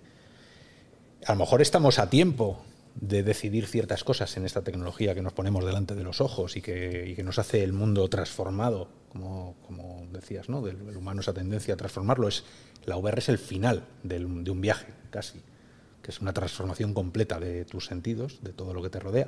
Estamos en ese comienzo. Yo, por ser también optimista, porque en este momento estamos, estamos, nos estamos cayendo por el barranco. Entonces, eh, ¿cómo, le ponemos...? De, esta conversación no hubiese salido Neuralink. Eh, es decir, en, ese mundo ideal de decir, vamos a debatir antes de hacer algo, no hubiese salido. Eh, ahora lo tenemos, y yo creo que es muy interesante decir, oye, ¿cómo lo podemos usar? ¿Cómo podemos controlar este invento que algunos pueden decir que es del demonio, ¿no? que se mete en nuestro cerebro? Pero mm, es lo que decía, bueno, llegamos tarde, pero no es necesariamente negativo el llegar tarde. Lo que sí que tenemos que estar es alerta y saber contra qué luchamos. Y la evolución tecnológica es imparable. Va a suceder. Y, es como dice Naiko, o sea, está dada ya y forma parte de nuestro medio ambiente. A mí me gusta hablar también de la tecnología en términos ecológicos, forma parte de nuestro medio ambiente. Eh, tú puedes ser ecologista y, apoyar la energía nuclear, que es limpia y es ecológica, eh, y, forma parte de una tecnología, eh, y forma parte de nuestro medio ambiente. Pero, pero eso, que, de, esta conversación, si intentamos establecer un marco previo de, oye, es que están hablando de un invento para meter, espera, vamos a pensar, porque es que, claro, ya la identidad se está borrando, porque ya no somos íntegramente eh, biológicos y si estamos dejando que intervenga una parte artificial, que además tiene un sentido bidireccional, descarga datos y nos mete datos en el cerebro, eh, quizás ya no estamos hablando de la especie humana. Bueno, pues un ingeniero de tomo y lomo, que es Elon Musk, dice, mira, aquí lo tenéis, ¿vale?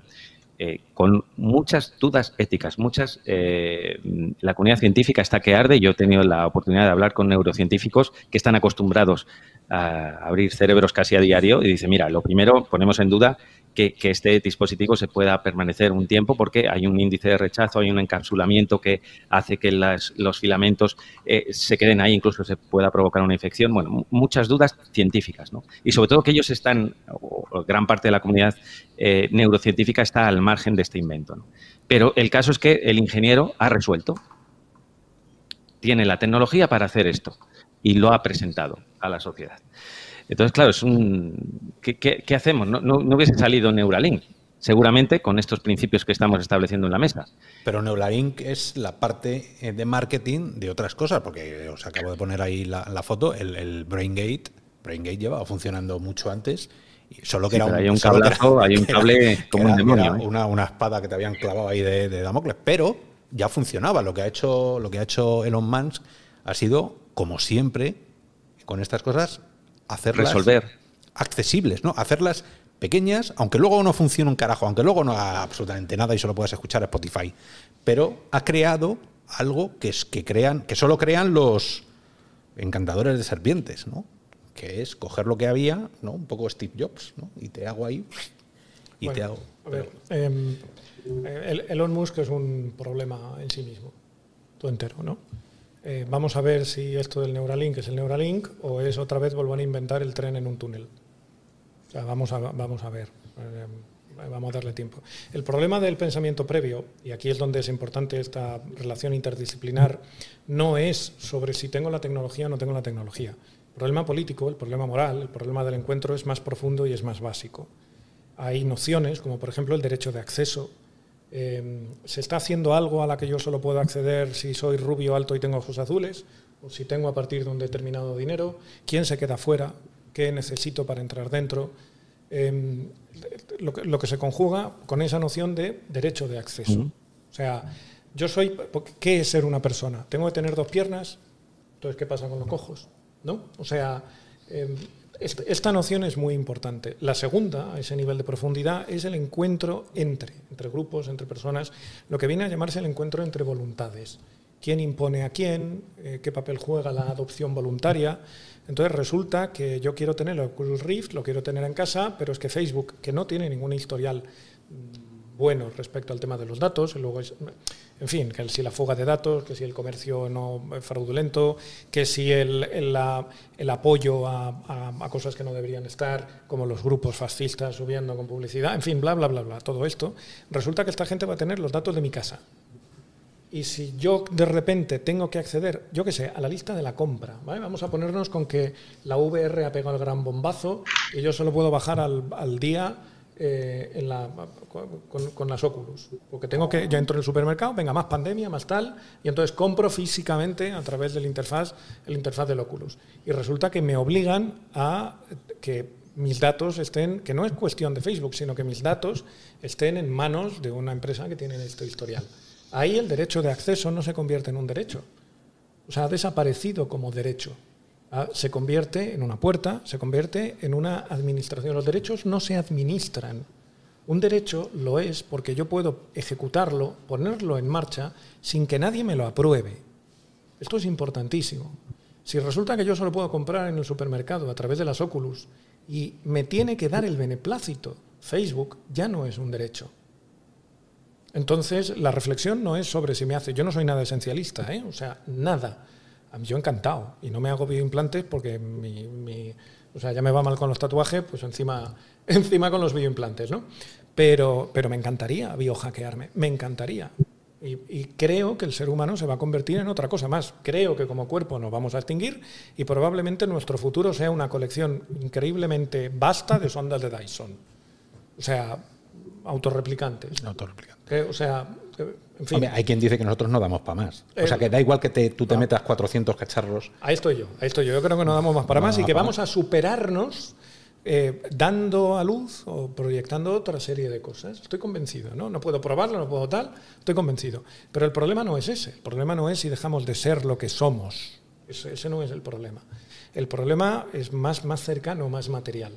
Y entra en, dentro del ámbito de eh, voy a hacer lo que yo quiero, voy a creer que hago lo que quiero, voy a hacer lo que tú me dices, hasta qué punto tú me estás teniendo en cuenta de una forma honesta a mí. Porque ahora cuando hablemos de los metaversos y de la generación, os po- pondré un ejemplo muy chulo, muy chulo, muy trágico, ¿eh? pero muy chulo, que sale en un libro fantástico que les recomiendo a todo el mundo, que se llama eh, La ballena y el reactor, de Langdon Winner, escrito hace un tiempo para defender, demostrar de una manera muy sencilla, cómo toda tecnología es fruto de una posición, de un juego político, no de, de, un de una disposición política. Entonces, la, la pregunta no es, voy a pensar, a ver, vamos a discutir si a lo mejor me siento a hacer la bomba, o a crearla, a idearla. No, la pregunta no es esa. La pregunta es más básica. La pregunta es, ¿a quién estoy teniendo en cuenta yo cuando hago esto? Tanto como sufridor de las consecuencias, como partícipe en el proceso de creación, como eh, se chupa la consecuencia colateral sin comerlo ni beberlo. O sea, esto es cotidiano, esto es cotidiano. Desde lo más pequeñito, cuando tu vecino pone música a las 3 de la mañana porque está de vacaciones y, no te deja dormir y te despierta, a la contaminación, la contaminación de China dice, bueno, pues decirme algo por mi dióxido de carbono, que lo necesito yo. ¿no? Este, este contacto con el otro es continuo. Las preguntas van por ahí. La pregunta no está sobre la conservación, que es algo muy retrógrado de lo que supuestamente somos. Coño, si uno se ha leído a Darwin, sabe que no somos lo que éramos hace 2000 años, que no son 200. Y seremos otra cosa. Es, la, posición transhumanista, que a mí me gusta mucho, el posthumano, es una cosa que mola mucho, pero por definición se va a dar sí o sí. O sea, esto, esto, la pregunta no es esa, la pregunta es más básica. La pregunta es, a la hora de aceptar algo hecho por alguien con un propósito, con una deontología, ¿lo tomo como hecho y yo soy partícipe de ello realmente? ¿O lo tengo que tomar como dado porque es tan grande que me tengo que chupar las consecuencias de que Google se caiga igual que cuando el Vesubio, estalla? esta es la pregunta. La, pregunta del derecho de acceso. Úsalo o no lo uses. pero si tiene el tamaño suficiente, el mundo se sesga al margen de mi voluntad. Que esto genera otro problema, ¿eh? Esto genera otro problema, que es cómo, cómo se convierte mi voluntad en relevante o no. Esto es otra cosa. Yo es que hay muchos seres humanos que no me representan. Y las redes están llenas de, seres humanos que no me representan. Pero les sigues viendo como seres eh, humanos. ¿Les otorgas la humanidad o no? es que cuando eh, pensamos en el, en el bien común, y mira, esta misma conversación es inhabitual. Eh, estamos viviendo y además unos momentos, y, hablando de política, de política pura y dura, eh, de, partidos políticos e ideologías, no sé si os habéis dado cuenta que desde hace un tiempo no se puede hablar. Es decir, eh, la gente escoge hablar con quien cree que es de su ideología. Y si no, te va a tachar o bien de facha o bien de rojo. Y te va a expulsar de, por hecho la, conversación. Da por hecho, cuando hablan contigo, dan por hecho ya que, tú estás con él. Pero el problema y el, cara de sorpresa. Sí, y el empobrecimiento es que eh, aspiras a que a compartir tus ideas con alguien que ya das por hecho que son las tuyas. No las contrastas. Sobre todo en esto, yo he visto una polaridad tremenda. Bien, claro, y empiezas a hablar del bien común, sí, pero estamos viendo cómo nos estamos cargando el planeta. ¿Seguro que somos los seres débiles? ¿Seguro que, estamos hablando de seres humanos débiles ante una tecnología cuando hay seres humanos en este mismo momento que están haciendo atrocidades, que están grabando una pelea y la están difundiendo en redes para acosar a, un chaval que le van a llevar al suicidio, em, que están violando a una menor, que están eh, asesinando por una ideología indiscriminadamente. Te quiero decir, la humanidad, em, si, estamos pensando en estos términos, deja mucho que desear y en una parte eh, importante. Entonces dices, ¿en nombre de quién estamos hablando? Eh, y si lo enfrentas a una máquina, ¿por qué va a ser el ser humano el débil? Sobre todo si estamos hablando de este tipo de personas, ¿por qué va a ser el débil, el que se está cargando el planeta? Eh, Pedro. Eh, bueno, necesitamos, como siempre, seis horas para poder tocar el tema principal, porque, porque claro, por ejemplo, Ayer, ayer tarde hablaba con Santi y lo que iban a hacer cinco minutos fue una hora, ¿o no, Santi? Porque es que eh, tenemos... y, es maravilloso, pero, es que esto no abunda, si es que este es el problema. y es que estamos ante una realidad que podemos poner toda la idealidad. voy, a hacer la cuña. La sociedad, pero estamos ante lo que estamos. Déjame hacer la cuña radiofónica. No abunda, pero abunda aquí, en Ciudad Permutación de Real o Virtual. Es que la deja huevo. Aquí sí podemos hablar de estas cosas. Aquí se da la conversación necesaria de la tecnología. Y para eso Pedro...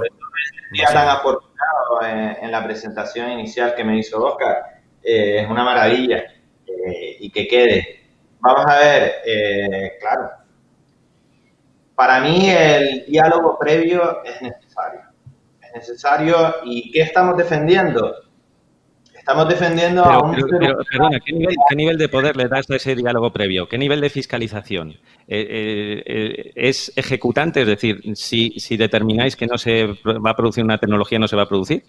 Pero la tecnología ah. se ha producido antes de que os pongáis a hablar.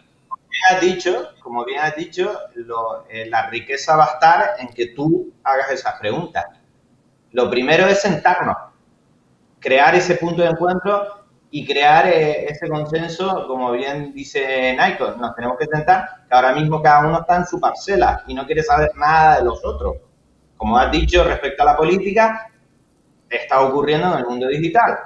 Los centros de investigación de inteligencia artificial no quieren saber prácticamente nada de nadie. Ellos ya son autosuficientes en el sentido que tienen financiación y están avanzando con sus propios eh, métodos y sus propias reglas. Eh, la interdisciplinariedad la miran de reojo diciendo, bueno, mm, bueno, proponme y ya veremos, etcétera, etcétera. Entonces, lo primero es sentarnos, crear ese ágora, este punto de encuentro, ese debate, es lo primero, porque vemos que hay mucho de lo que hablar, que en este programa eh, no hay tiempo, o sea, se nos queda muy corto.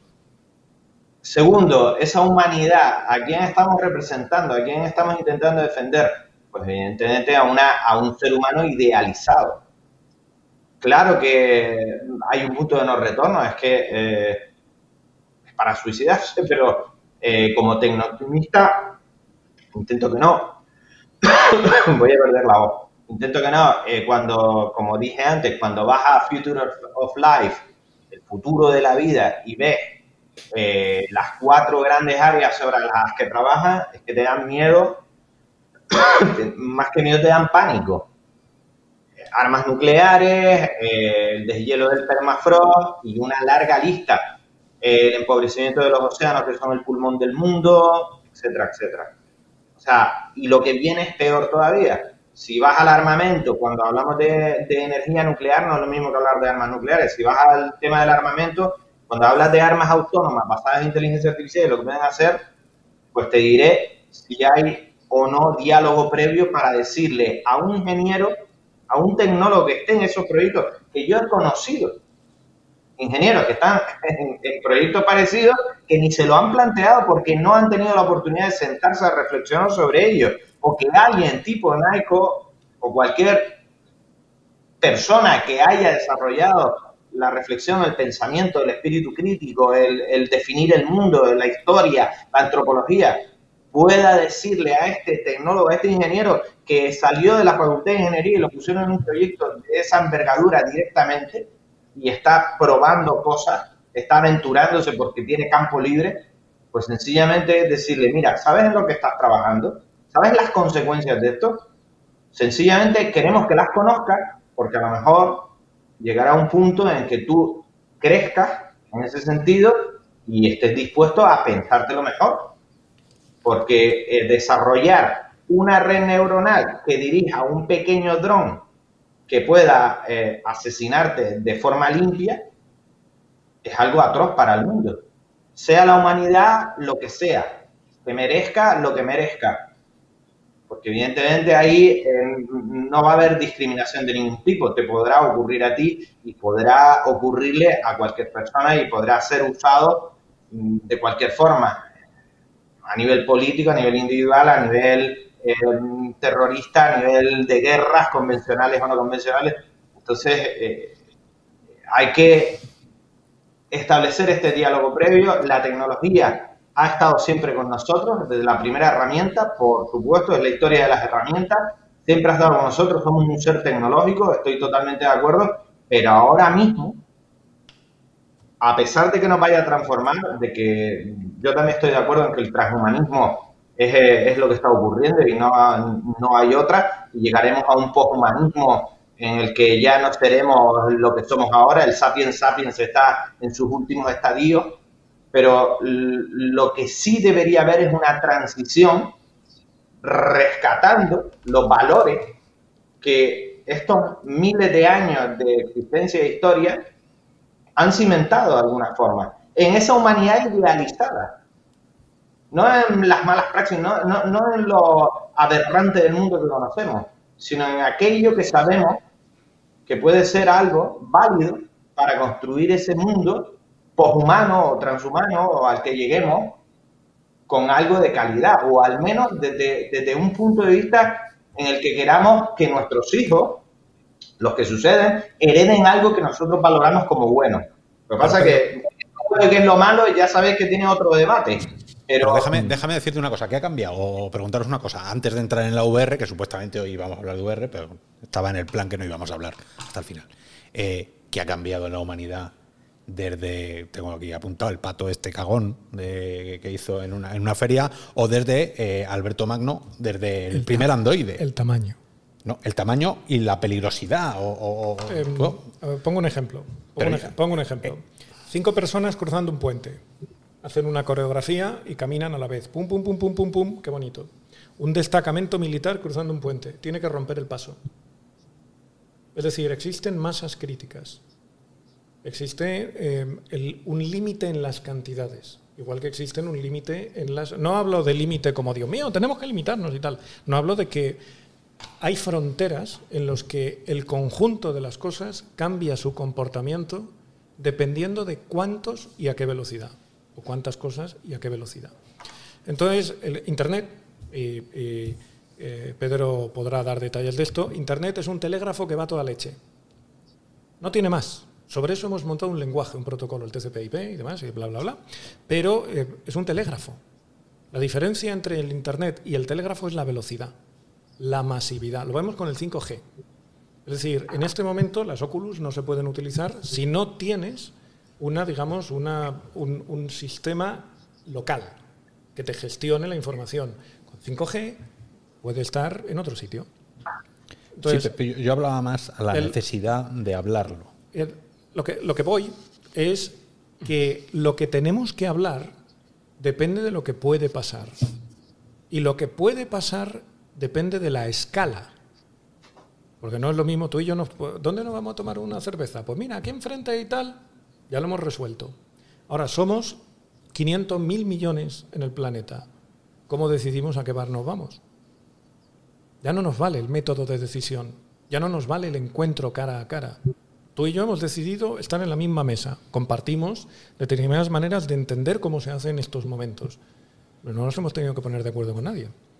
Es decir, nos ha bastado a nuestra escala. Sin embargo, ¿Cómo metemos aquí al resto del planeta? Sí, pero cuando voy a las reflexiones, que no ha cambiado nada desde que ellos, desde el primer momento en el que alguien allí en una cueva decidió poner una valla y meter tres ovejas ahí dentro. Vale.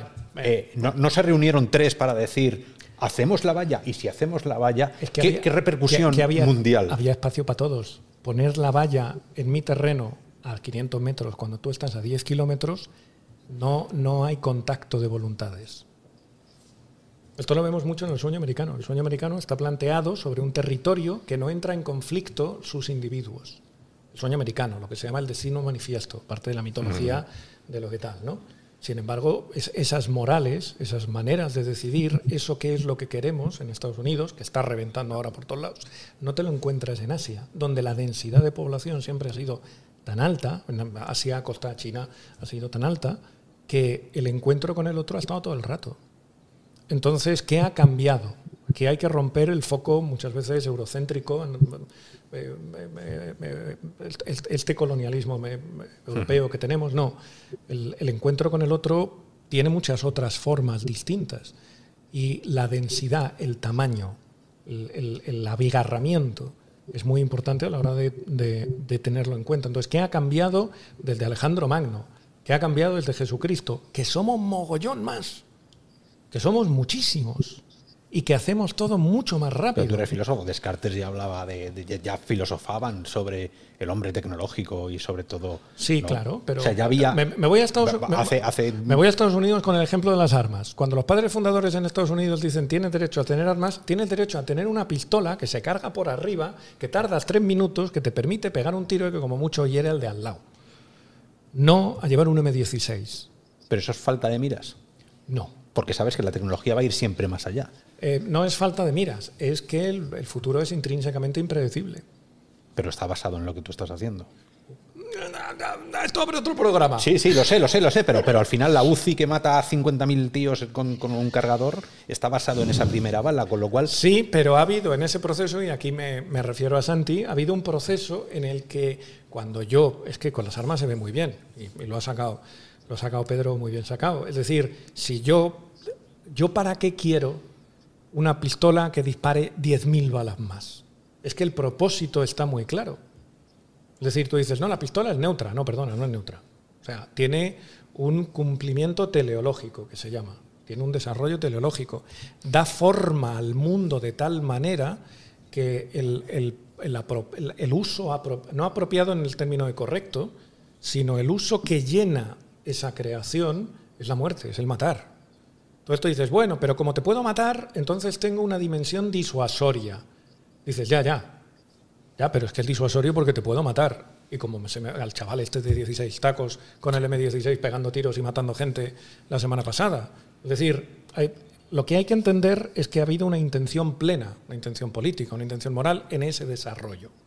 Y entonces tú dices, bueno, masividad. Es que, claro, es lo mismo que la pistola, pero dispara mucho más. Con lo cual, puede ser que estemos abocados, y lo digo porque toda la discusión que estamos teniendo desde hace una hora, que va en torno a debemos, no debemos, el, el might is right, ¿no? que solo se pueda, lo hacemos, es evidente que en este siglo ya, no es que lleguemos tarde, es que nunca hemos tenido capacidad de decir que no. Esa es mi posición. Esa es la mía. Resumido en una pregunta filosófica muy concreta, ¿a mí quién me preguntó para nacer? Yo he sido nacido, a mí me han parido. No, tengo sintonía para eso. Sin haberme preguntado. Yo he llegado a esto porque me han traído. Nadie me preguntó. De la misma manera, nadie me preguntó, yo he nacido en un mundo en el que la bomba atómica ya existía. O sea, esto es una pregunta muy, muy habla, lo, han sacado, lo han sacado Santi y Pedro antes. Habla de la responsabilidad que tenemos hacia el futuro. Entonces, eh, sí. sí. Termina, termina. Eh, la responsabilidad que tenemos hacia el futuro. Entonces, ¿de qué manera yo puedo tomar decisiones o podemos tomar decisiones en conjunto que generaciones futuras sean capaces de deshacer si así lo deciden. O sea, esta es una parte importante. ¿Hasta qué punto yo incorporo la voluntad futura, la voluntad del futuro, de la gente en el futuro, en las cosas que yo he decidido que les van a condicionar sí o sí? Yo no tengo ni voz ni voto en, la mayoría del mundo. Y por eso soy ni, lista y pesimista. O sea, vamos a ver. ha quedado muy claro. Ha quedado muy claro. Eh, vamos con otro, eh, eh, Santi. Pero en, esa sana, loable, humana, idealista intención de, oye, vamos a hablar para intentar construir un mundo donde por lo menos haya habido una reflexión previa. Si a ti te presentan, te viene un ingeniero, dice, mira, he diseñado un dispositivo móvil, un teléfono, y quiero geolocalizar a la gente que lo usa. Tú le puedes preguntar, oye, ¿para qué? Pues mira, te voy a decir la verdad. Quiero vender los datos a terceros, hacer que la publicidad sea exclusiva para, esta persona y, y, así tener una publicidad más efectiva y forrarme. Probablemente le dirías que no, ¿no? No, le diría, bueno, vamos a decidirlo entre todos. Es una pregunta, o sea, mi respuesta él, es. Él es el que tiene la tecnología para geolocalizar o el Bluetooth. Pero sin embargo, si te. Esto es lo del radar COVID. Sí, sí, sí, sí. Este es un buen ejemplo de cómo algo, en principio inventado para otra cosa, se está usando ahora mismo para salvar vidas y para hacer un confinamiento más racional. Vuelvo a ser. Eh, entonces, es, lo que decía yo. Mm, tú te mm, crees en disposición de anular una tecnología antes de que exista, sabiendo que la tecnología puede tener un mal uso. La pregunta no es esa. Es que la pregunta no es esa, porque em, siendo coherente con que el futuro puede salir rana, ¿vale? Puede salir muy rana. Pero, entonces, ¿para qué quieres hablar antes? Em, no quiero hablar, quiero que haya un mecanismo de decisión en lo que todos los involucrados tengan peso. Esta es la cuestión, por eso digo es un problema. ¿Y, ¿Y cómo sabes cómo va a ser el futuro? Eh, no lo, no lo sé. yo, creo que Pero sí quieres decidir sobre él. sí, pero, pero no me hagas la 13-14 de la simplificación de la pregunta. Estamos, estamos viendo algo importante, Santi. Y es que la tecnología abarca muchísimo. Y no estamos hablando de toda la tecnología. Estamos hablando de la tecnología que lleva un riesgo existencial, que no le da oportunidad a esa generación futura de deshacer los cambios tecnologías que no dan segundas oportunidades. Estamos hablando de, cosas totalmente destructivas y que ahora mismo tenemos una incertidumbre absoluta sobre hacia dónde van. Voy, dime, una, que sea solo tecnología y no mal uso de la tecnología. Una tecnología nociva. Voy, voy a. Eh, perdón, antes de, insisto. Además, cuidado con los ejemplos porque vuelvo a lo de que se puede abstraer, pero de arriba abajo es, complicado. ¿no? Eh, vamos a la aplicación del COVID. Vamos a la aplicación en concreto. Se utiliza con Bluetooth. Eh, el Bluetooth es relativamente seguro es a partir del 5.0. La mayoría de la gente tiene el Bluetooth 4.8 o 3.5, como más o menos. 4.9.1 no llega al 5.0. Y aún así el 5.1 o el 5.0 sigue siendo Bluetooth y es intrínsecamente inseguro. Porque es un dispositivo, es una forma de comunicación de confianza creada para dos aparatos que están separados a un metro de distancia. Y con el COVID te están pidiendo que lo tengas encendido todo el rato. Tú puedes entrar al móvil y pirateárselo y secuestrarle el móvil a través de Bluetooth. Vale, que lo pueden hacer solo unos pocos, pero si yo tengo la máquina lo suficientemente potente, lo automatizo y lo dejo una antena colocada, porque confesaré aquí que una de las cosas que nos encantaba siempre era ir a la FNAC para hackear las impresoras Bluetooth y que, tenían expuestas y que hicieran lo que nosotros quisiéramos. Es decir, eh, se ha decidido, se ha decidido que se desarrolla una tecnología y se utiliza un protocolo sin que se nos cuente de antemano que hay una serie de riesgos para tu información personal. Que te entren ahora en el teléfono no es que, se cojan el, que no, me cojan el número de teléfono de él o que sepan que he estado en mi casa. Coño, es muy fácil saber, o sea, es muy fácil saber que mi casa es mi casa y que estoy ahí y que si curro en mi casa me vas a encontrar en mi casa. El problema no es ese. El problema es que la aplicación del BBVA, por ejemplo, también está en el móvil. Entonces, el, problema está en que puede haber una ley de alojamiento y el acceso a esa información Luego, lo, entonces, la pregunta es, a mí nadie me ha dicho, a mí, al corriente de los mortales, oye, la aplicación esta tiene un beneficio, que es que vamos a poder, si se la instala suficientemente gente y no la fastidiamos con el montaje general, eh, que, que vamos a poder trazarlo y cortarlo. Ojo, que entra dentro de lo que llamamos solucionismo, ¿eh? a, un, problema que tendría que tener otro abordaje, lo estamos intentando paliar con una aparente solución tecnológica. Se me ha dicho que va a servir para eso, pero no se me ha puesto en la bandeja que tiene unos riesgos, porque no es neutra.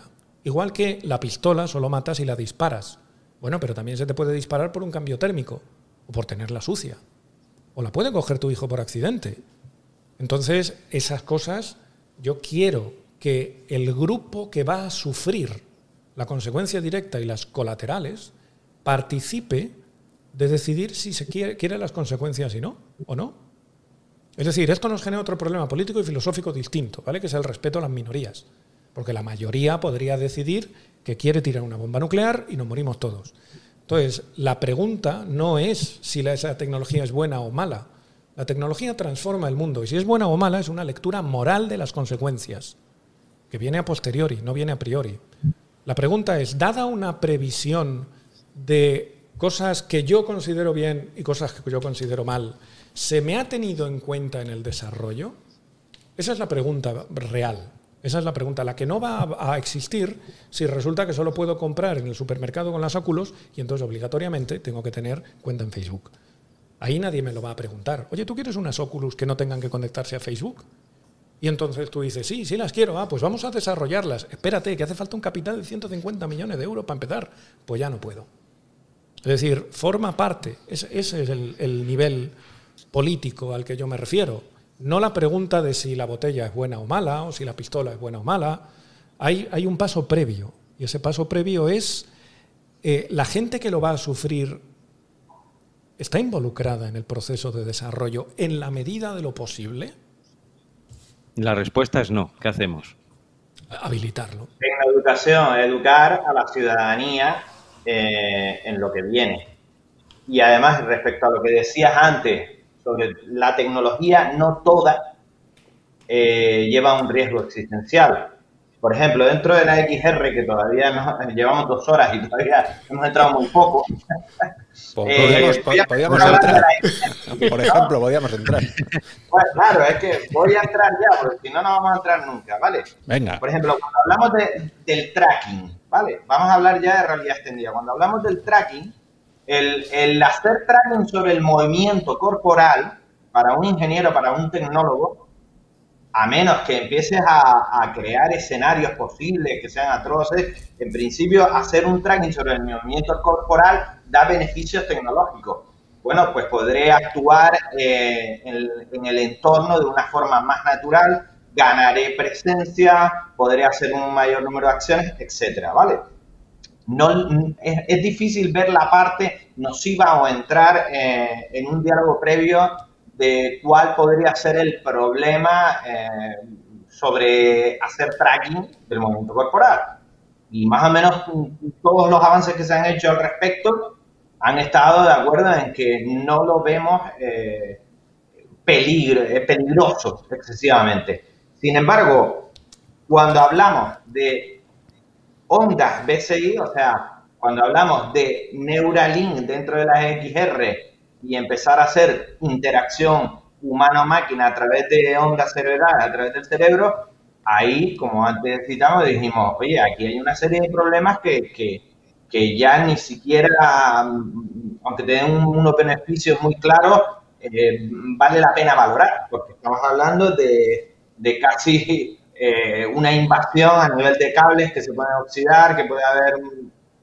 Se ve claramente qué tipo de tecnología es una y qué tipo de tecnología es la otra. No hace falta extraerse demasiado. O, por ejemplo, las respuestas fisiológicas a ese tracking determinado que puedas tener cuando la presencia es muy alta cuando el nivel de distinción se diluya, que es algo de lo que tendríamos que hablar en la XR. ¿Vale? Entonces, esto para un tecnólogo un ingeniero es muy claro. Y un diálogo previo lo va a ayudar a saber dónde tiene que haber un, debate o dónde tiene que poner unos límites. Y no seguir avanzando. porque ese es el freno que hay que hacer. Es decir, no seguir avanzando sabiendo las posibles consecuencias sin vuelta atrás. Sería el eh, punto. Eh, un, segundo. Eh, espera, espera, Pedro, Pedro. Es que tienes una lista, tienes una lista larga. Yo tengo una lista que sí que me gustaría, por lo menos, presentarla para, para, los usuarios también del foro, porque son una lista de, son nueve puntos donde creemos que tenemos que poner el foco en esta nueva tecnología VR, XR, aunque venga de otras tecnologías, pero que nos va afectar de una manera que nunca ha afectado, yo creo que salvo la droga, eh, que nos haya afectado de tal manera a todos los sentidos a la vez y que nos lleve a algo que eh, me gusta mucho escucharos cuando Luis y tú habláis de las zonas. ¿vale? Entonces, em, os voy a poner solo eh, los, los, puntos a los que nos están dando miedo o nos pueden... tenemos una alerta. Hay una lucecita roja que ya se ha encendido en todos los visores. ¿no? ¿Qué pasa con el embodiment, la encarnación de ser otra persona? ¿no? Todo, eh, cada, cosa, cada punto de esto seguramente dirá para un programa entero, ¿vale? Porque son muy densos algunos, o más, son muy densos, pero para que, sea, para que los robianos, para quien caiga en este programa y no haya utilizado la VR o la XR, diga, joder, llevan hablando dos horas del bien y del mal, eh, ¿cómo, ¿cómo, bajamos esto aquí a, la piel? ¿no? ¿Cómo, ¿Cómo le vemos los poros? Estos son los poros de los que hablamos. Estos son los nervios finales en los que tenemos que, mirar. ¿no? El embodiment, el regreso a la VR, ¿qué pasa cuando, cuando tú, eh, Naiko, te has pasado una hora y media o te has pasado los 25 minutos que te has pasado dando una vuelta en el espacio y te he dicho, se acabó el espacio, bienvenido al mundo real, sucio, asqueroso, y estás aquí a punto de empezar sí, pero no, me han dejado. Yo quería saltar de la, de la ISS a Italia directamente. esa es la frustración que da para otro capítulo de lo que ocurre en la VR cuando no te dejan hacer lo que tú quieres. Eh, ¿vale? Pero eso es otra historia. En fin, bueno. Esa es otra historia. La priorización de la VR frente a la real, ¿qué pasa cuando nosotros, o la XR, cuando nosotros decidamos que lo que nos merece la pena es lo que está al otro lado de la pantalla? Porque vas a poder vivirlo de una manera que nunca la has vivido, ni pantallas 2D, ni siete monitores, ni nada. Aquí vas a estar real allí, casi. ¿no? La responsabilidad de tus actos frente a otros.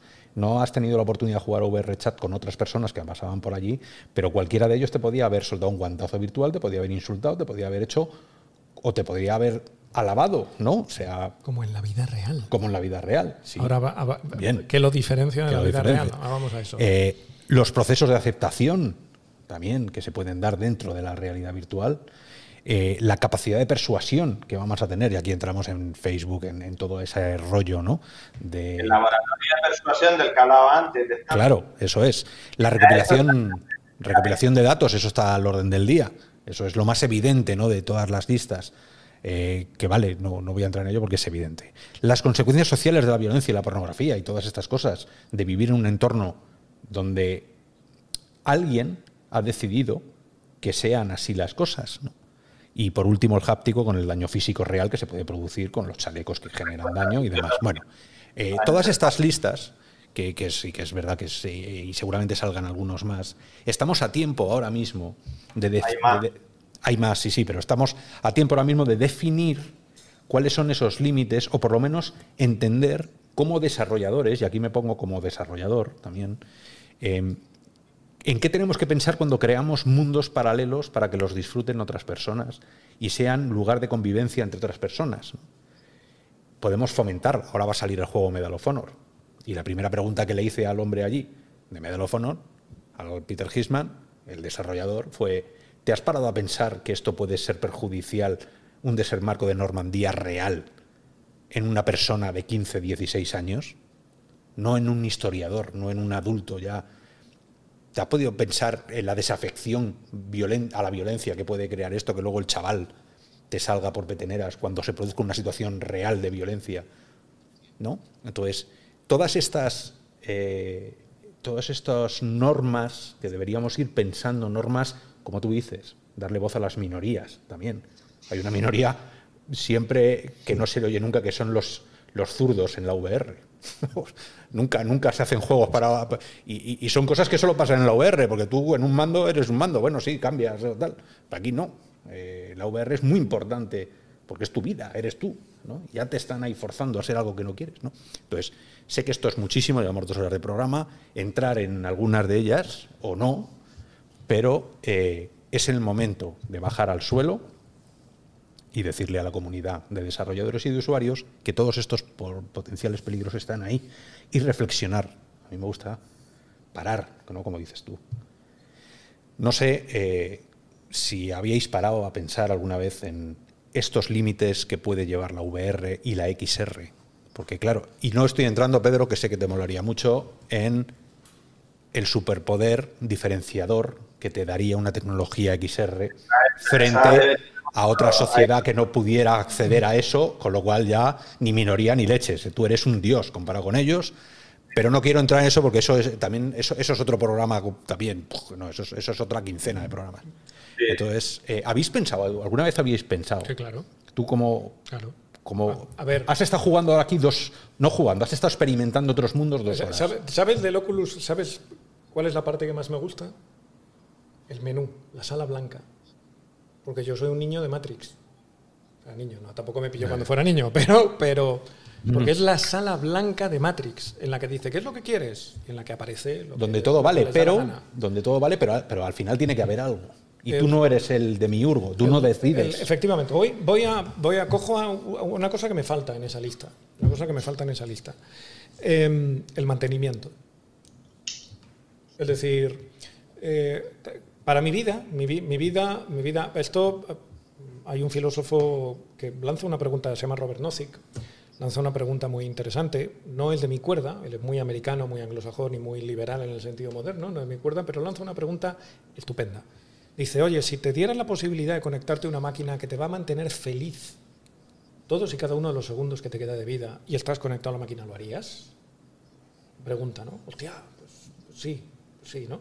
Entonces la pregunta es, hasta qué punto pues, eso se va a mantener. Es decir, yo voy a estar ahí conectado en éxtasis, en, una realidad virtual, jugando al Medal of Honor, me da igual, pero voy a estar pausado en este mundo y experimentando una felicidad eterna hasta que me dé el cuerpo, hasta que el cuerpo aguante.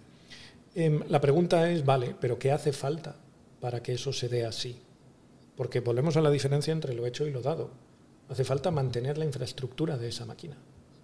Entonces, que yo viva en un estado de felicidad, ¿qué le supone a los demás?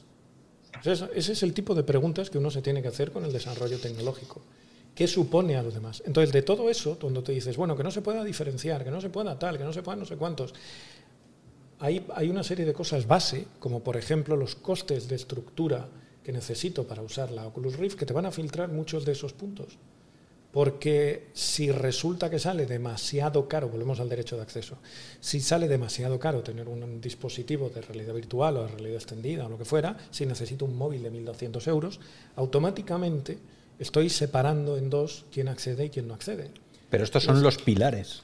Estos son, ahora como emergente, he dicho, estos son los pilares en los que nos tenemos para ese pequeño, ese futuro intermedio que tú hablabas antes de. Sí, pero ¿no? estoy de acuerdo, no estoy de acuerdo. Esas preguntas tienen sentido eh, si uno acota que la infraestructura que voy a desarrollar se puede mantener.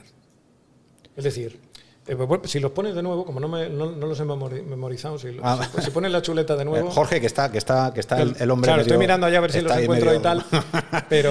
Eh, pon la pantalla a 4 si quieres. Esa. Esa, esa, me vale. tengo que enfocar un poquito. Bueno, Jorge, no, lo he dicho nada. Jorge lleva dos horas trabajando detrás. Como, Sufriendo. Como esa, Gracias, Jorge. No es una IA, es un tío humano, de verdad, que, que luego cuando termine el programa me vendrá y me dirá Joder, de lo que habéis hablado hoy. ¿eh? Por ejemplo, em, la posible afectación de la violencia. ¿no? O sea, a mí es un tema que me preocupa. Creo que la violencia y la relación que tenemos con, con la violencia está intrínsecamente ligado al problema de la identidad. ¿Quién soy, quién no soy, qué tal? Entonces, el Medal of Honor. Puedo estar en el desembarco de, mercancía, o sea, de, mercancía, iba a decir. Me ha pillado el subconsciente. Em, estoy en el desembarco. En, en, otro tipo de playas y con otro tipo de mercancía. Efectivamente. Em, estoy en el desembarco de Normandía y soy un chaval de 15 años y no vivo una violencia real. Creo que vivo una, una violencia real. Esto es parte del problema y la asumo como la violencia real. ¿no? Entonces, eh, ese problema va ligado a que la situación de la experimentación de la violencia tenga una continuidad. Una continuidad una, es, es más el segundo punto de regreso a la VR. Es decir, el, que sea una experiencia persistente. Para mí la palabra clave es persistente. Persistente, que lo es. Sí. Lo es. Pero... El videojuegos, y esto Santi sabe mucho, lo es. Mi hijo pasa cinco horas diarias antes de que, bueno, o en vacaciones con Fortnite. Es persistente, mucho más persistente que la propia charla con sus padres o con su... Claro, ¿no? claro. Es un mundo, es una zona suya. Claro. Y, y, además crea unos vínculos de socialización. Una cosa muy curiosa, que el día que se parta una pierna, eh, nadie de su grupo de, Fortnite le va a llevar al hospital. Igual que ningún amigo de Facebook tuyo. Efectivamente. Entonces, esta, esta transferencia, esta alteración de relaciones es porque se da una persistencia. Y eso que está ahí, eso que está ahí, ese listado entero, no puede habilitarse si no nos fijamos primero en qué permite esa persistencia, que es la pregunta que hace Nozick. Nozick dice, muy bien, estás conectado, estás en tu VR, pero ¿qué supone para todo el grupo que, esto sea así. ¿no? Entonces a mí me falta la pregunta de para que se den esas preguntas, las podamos hacer y se mantengan, hay una capa oculta que es la de esa existencia, esa, esa tecnología requiere de un mantenimiento. ¿Quién la está manteniendo? ¿Con qué parámetros se mantiene? ¿Quién participa en ese mantenimiento? Es una pregunta más básica, porque si el mantenimiento desaparece... Claro, pero nosotros asumimos, en la OBR asumimos que ese mantenimiento se mantiene... La comunidad. solo, claro, no solo comunidad, por un contrato mercantil, ¿no? Que, vale, sí, al final terminaremos. Claro, Pero, pero, pero está garantizado, no garantizado, como dices tú, la luna, está garantizado que mientras haya negocio, eh, nos lo van a poner. Y está garantizado que, como decía y como dice Luis Montero, tú, el azúcar, ¿no? La tecnología es la nueva azúcar, ¿no? Bueno, pues eso, nos vamos a acercar, sí o sí. Y yo estoy encantado de meterme horas y horas en la VR. ¿no? Esto lo lanzo como, como puya o como, como desafío, si quieres verlo así, porque tú mismo lo has expresado. La lógica sobre la que montas todo eso es la lógica del negocio. El negocio, pero, y no, pero no necesariamente el negocio. Quiero decir, el negocio está en el aparato. El negocio está en la compraventa del software, de esas experiencias. Pero hay una necesidad de, trascendencia, ¿no? Vamos a ponernos aquí. ¿no? no, no, si vamos a hablar, si en algún momento hablamos de transhumanismo, ese tema. Claro, no, no. O sea, yo, yo, me supero como humano yendo a sitios que no voy a poder ir nunca gracias a una tecnología que me va a completar esa, esa, esa, ese espíritu que tengo de ser algo más, ¿no? o de poder acceder a algo más. De, de, pónmelo, incluso psicológico, de escapar de mi mundo. Yo soy más sencillo, soy más fenomenólogo. Se hace porque sienta bien. Bueno, sienta bien. Tú acabas, no sé si te has sentido bien, pero hoy has, hoy has agarrado la cabeza a un zombie, le has clavado un pincho, lo, has, lo, pero, lo has, pero el zombie ha muerto, le has metido un palo en el cerebro, has sentido la resistencia del palo, o sea, has lo más fiel posible que podrías hacerlo, dentro de un sistema tecnológico, lo has, eso no te ha hecho, no, no, no hace sentir bien. Bueno, a Jorge sí, porque Jorge, pues, eso, un día hablaremos de por qué, pero, pero hace sentir bien o mal. Em, hay una necesidad de transportarte ¿no? a otros sitios donde tú eres.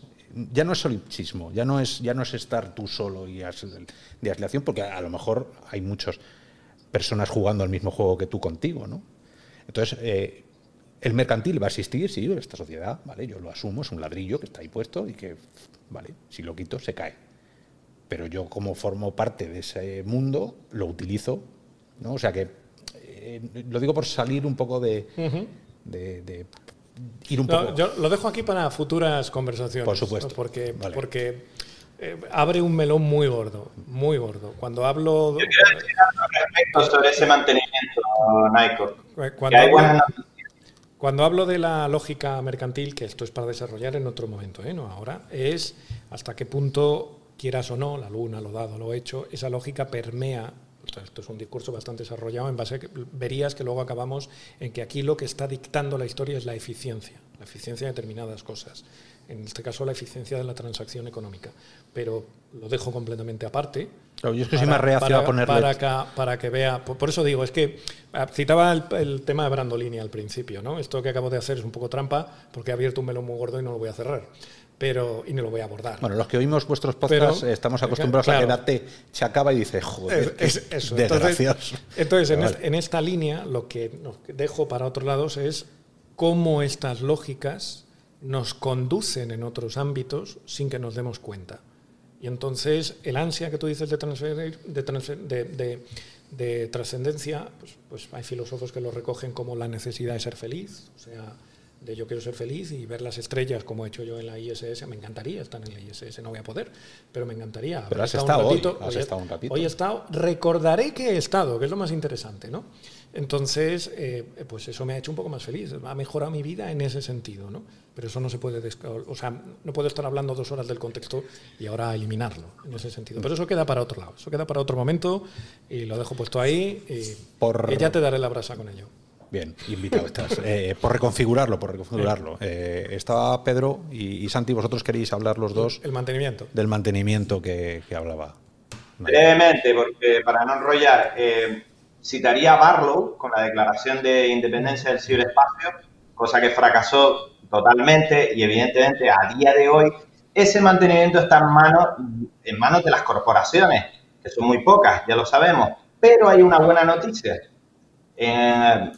toda la referencia que he hecho a que como tecnooptimista creo que hay muchas cosas que podemos revertir, no todas porque la tecnología es muy grande. Os voy a hablar, no sé si conocéis, el ordenador de Internet.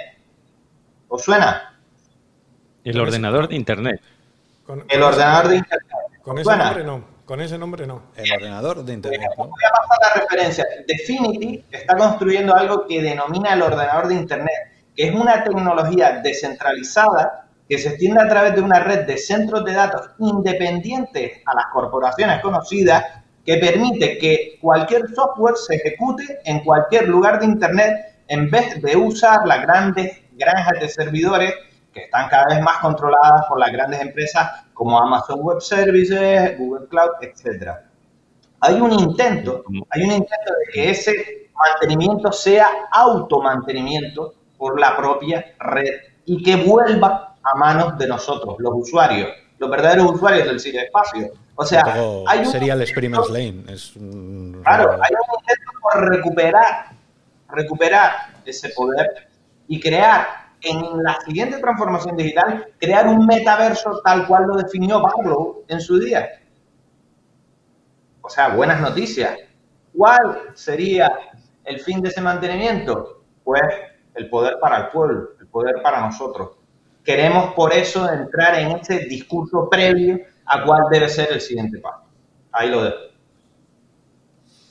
Bueno, yo, mm, si me permitís ya por cambiar un, poco y tender un puente, ¿eh? Eh, yo, aquí sí que soy muy optimista en los mundos virtuales y, lo soy porque creo y, y la experiencia me, va diciendo que aquellos que los habitamos y que habitamos los otros mundos, como me gusta mucho decir en el programa, somos buena gente. ¿eh? Eh, sé que esto es muy, muy naif y, que podemos entrar en consideraciones de quién es buena gente o no, pero el, concepto comunidad en los mundos virtuales. el programa diciendo que la humanidad deja mucho que desear. Sí, yo, me, me apunto las cosas. Claro, no, no, no, por supuesto, por supuesto, pero, pero sí que creo en el concepto de comunidad. O sea, por tener un puente, porque soy totalmente eh, escéptico eh, con el concepto de conversación previa eh, o fiscalización ética previa a la tecnología, que quizás tampoco os he entendido ahí bien, porque lo, lo que sí que creo que es necesario es tener un concepto de comunidad y tener un foro como este, que podemos tener ahora, en el que compartir ideas y advertir sobre posibles peligros. Pero bueno, en el mundo virtual al final, que no hay, mm, no hay cosa más interactiva que, los videojuegos y por ende los, los, la, XR y la VR, es la toma de decisiones. Eh, eh, estaba recordando eh, Red Dead Redemption 2, no sé si os acordáis, bueno, hay muchos casos, ¿no? Pero, este es bastante evidente.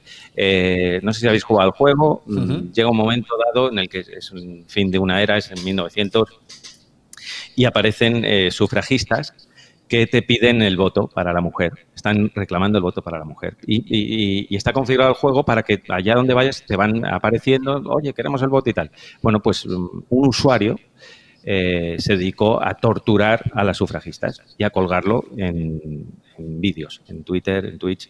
Eh, ahí se revolucionó eh, la comunidad y le exigieron a Rockstar que cambiase eso o incluso que interviniese en el código y decir, oye, al que vaya por una sufragista y haga esto, le, humillan entre todas y lo cuelgan en la plaza del pueblo, ¿no? por ejemplo.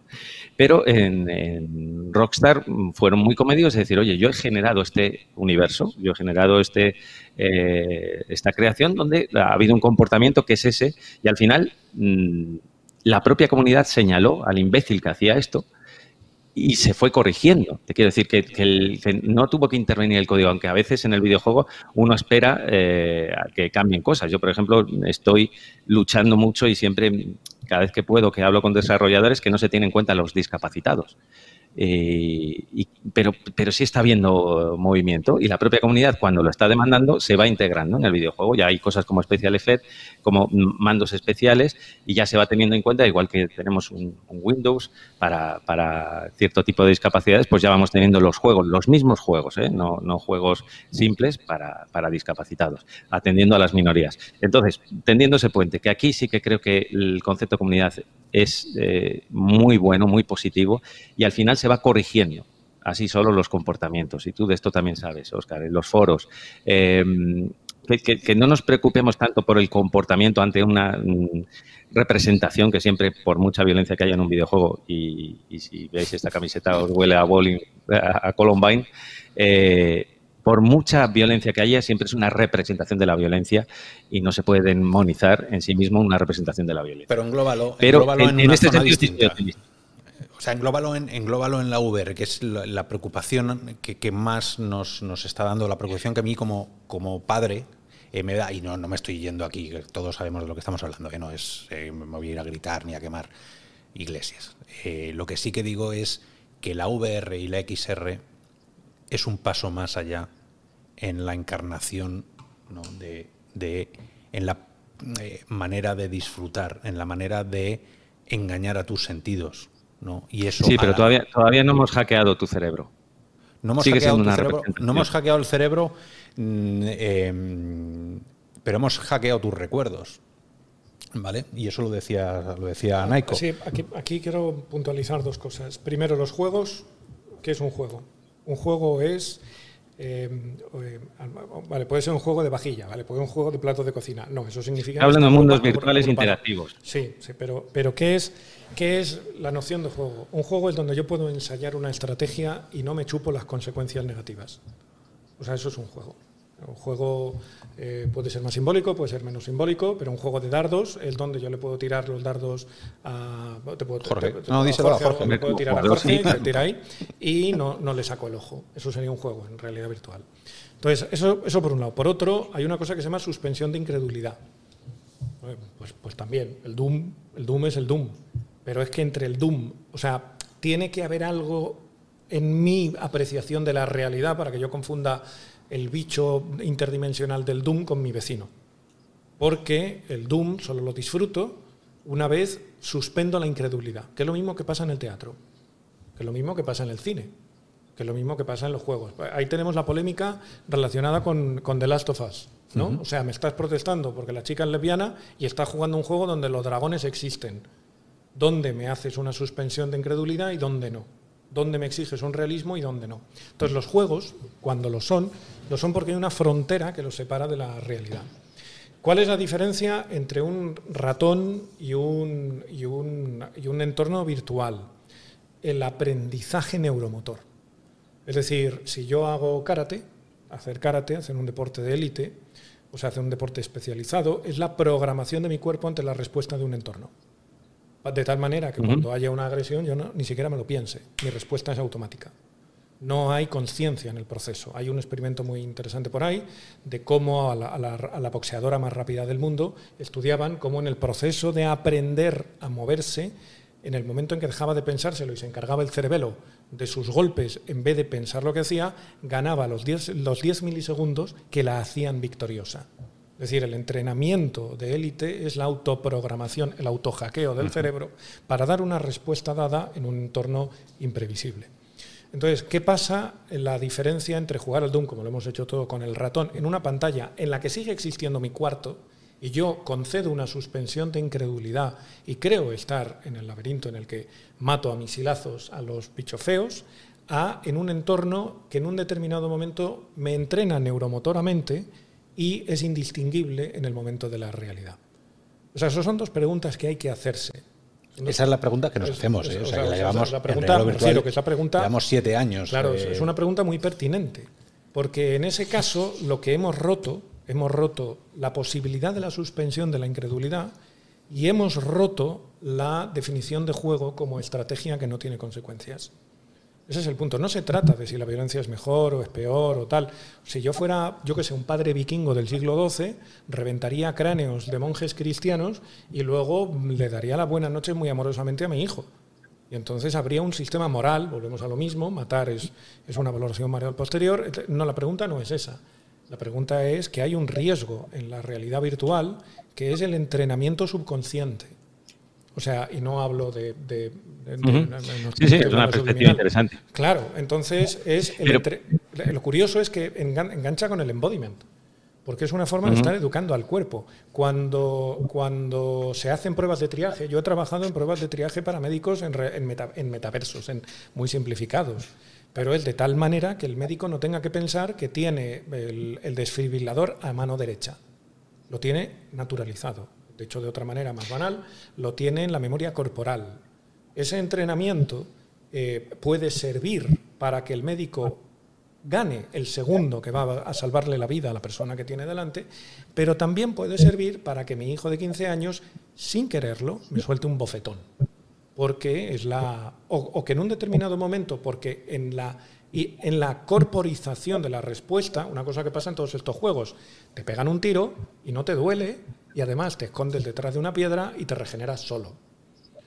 Es decir, eso es potencialmente un aprendizaje neuromotor de una conducta de riesgo. y la aceptación. Tú sabes que puedes saltar de aquí a allí porque en el videojuego siempre saltas y llegas. en la vida real tú saltas y te, y te vas por el lado. Que es la pregunta de Matrix cuando le, precisamente del salto del, edificio. Entonces ahí sí hay un riesgo y es un riesgo de corte neuromotor, médico, biológico, no, no tanto cultural. ¿no?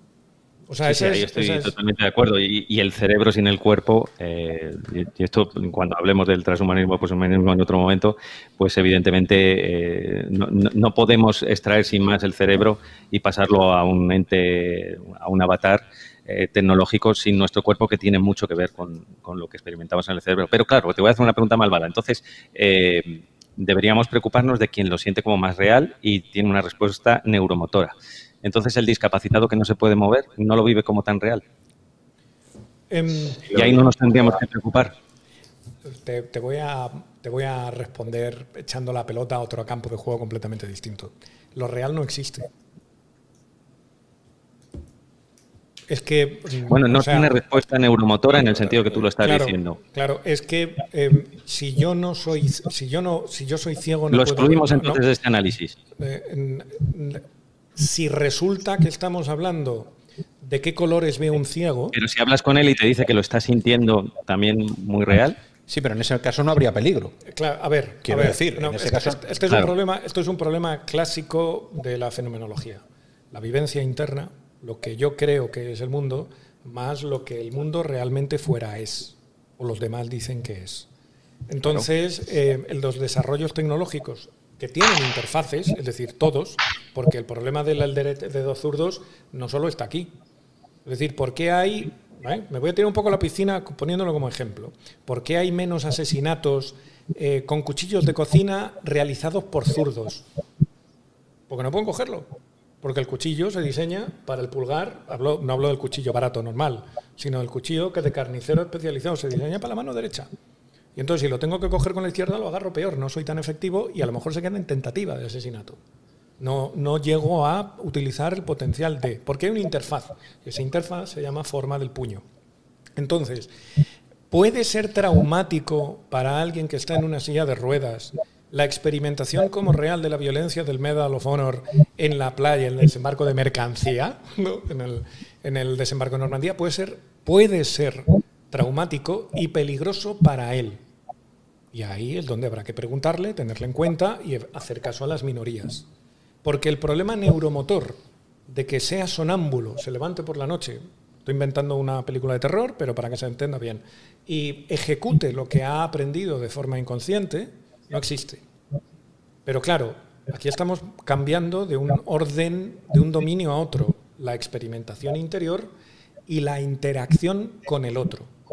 Decir, que yo juego a esto y de repente él se me acerca por el lado y yo me he entrenado como el karateca con el tal y le suelto un sopapo sin querer, porque se me ha disparado la reacción porque me he auto-hackeado para eso. Evidentemente, si soy manco del brazo izquierdo no le voy a dar el sopapo. Entonces, hay dos problemas. El problema de mi vivencia y el problema de mi interacción o de nuestra interacción. Son dos problemas separados. No hay que excluir a uno o a otro, hay que centrar bien la pregunta. Porque, vuelvo a decir lo mismo, bueno o malo es algo que añadimos a posteriori. O cuando lo decimos antes es porque creemos, cuando yo digo, no, regar la planta es bueno. En realidad lo que estoy diciendo es, una vez regada, podré determinar que ha sido bueno. Cuando yo, o sea, los humanos confundimos estos lapsos temporales porque es práctico, es muy práctico, ¿no? Os voy a poner una, una cosa que utilizamos mucho Luis y yo, que funciona muy bien. Os voy a pedir a los tres que me demostréis que sois inteligentes haciendo algo inteligente. No podéis. Que algo es inteligente es una valoración a posteriori de lo hecho.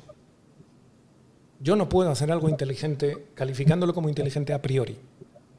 Hay, igual que hemos hablado antes del orden de la calcetines y de subir y bajar, hay cantidad de cosas en el mundo que solo puedo evaluar una vez han sucedido. Lo bueno y lo malo es entonces. O sea, esto es... Entonces lo hemos hecho porque nos hemos callado y hemos silenciado. ¿Cómo? Que entonces hemos hecho algo inteligente, nos hemos callado. Esa es la lectura posterior. Precisamente porque hemos llegado a la misma conclusión. Pero es una lectura posterior. También te podrías decir, no, haberte callado es de tontos porque el que calla otorga y entonces has sido cómplice de. O sea, siempre no, no, pero pero a ver, habíamos llegado a esto porque yo sí que en los videojuegos más clásicos eh, conozco el tema yo decía, mm, oye, eh, la comunidad se autorregula, no os preocupéis tanto, mm, yo aquí soy optimista y me decías, cuidado, que de los videojuegos clásicos a la realidad virtual hay una respuesta neuromotora que cambia y, es un paradigma totalmente diferente. Y estoy totalmente de acuerdo y además está muy relacionado con lo que pasa en nuestro cerebro. Pero claro, eh, por eso te hacía yo la, la otra advertencia. Entonces, mm, hay que acotar también aquí, ¿no? Y, al final, ¿cómo lo viva cada uno? Pues eh, el, que vio Doom y decidió asesinar a sus compañeros en el instituto, pues tendría un problema psiquiátrico eh, en el que la propia representación que vivió Doom, pues poco tiene que ver. Pero bueno, esos son los límites de la incertidumbre que tú hablabas antes, ¿no? A mí es que eso me preocupa, me preocupa que cuando mires a la derecha no veo mis calzoncillos colgando ni la cama ni al perro pasar. Yo cuando miro a la derecha en el desembarco de Normandía, que lo estuve jugando allí, cuando me lo puso el hombre, eh, estaba viendo un cuerpo a la deriva que habían matado, que no estaba dentro de lo que suele ser un juego normal y que no cumplía una función de juego. Era como una función de poner un paisaje allí que reforzara la violencia. Yo cuando le pregunté eso, él me dijo, esto es una, un homenaje, esto es para que sepáis por lo que pasaron ellos. Lo que pasa es que la realidad virtual en cinco años va a dar un vuelco porque ya ayer salieron las nuevas RTX, las nuevas eh, gráficas, las gafas cada vez son mejores. No, no voy a entrar en los futuros de, si las gafas llevarán eh, sensores. necesitamos el Neuralink, el Neuralink. Claro, bueno, pero eso sería el final del juego ya. Eso sería no solo ver el cuerpo flotando en el desembarco de Normandía, sino olerlo, sino notar el hedor y todo lo que vaya después, que por eso hay estrés postraumáticos. Eh, perdón, perdón, se me revuelve Wittgenstein en las tripas. Venga, dale. Em, eh, es que, es que, es que ¿por dónde coger todo esto?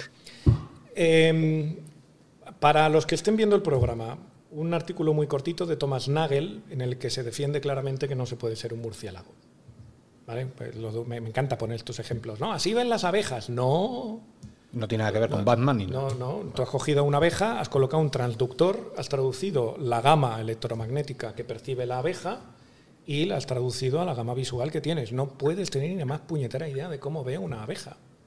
Porque el mundo es la, el cacho que tu cuerpo entero pueda arrancarle.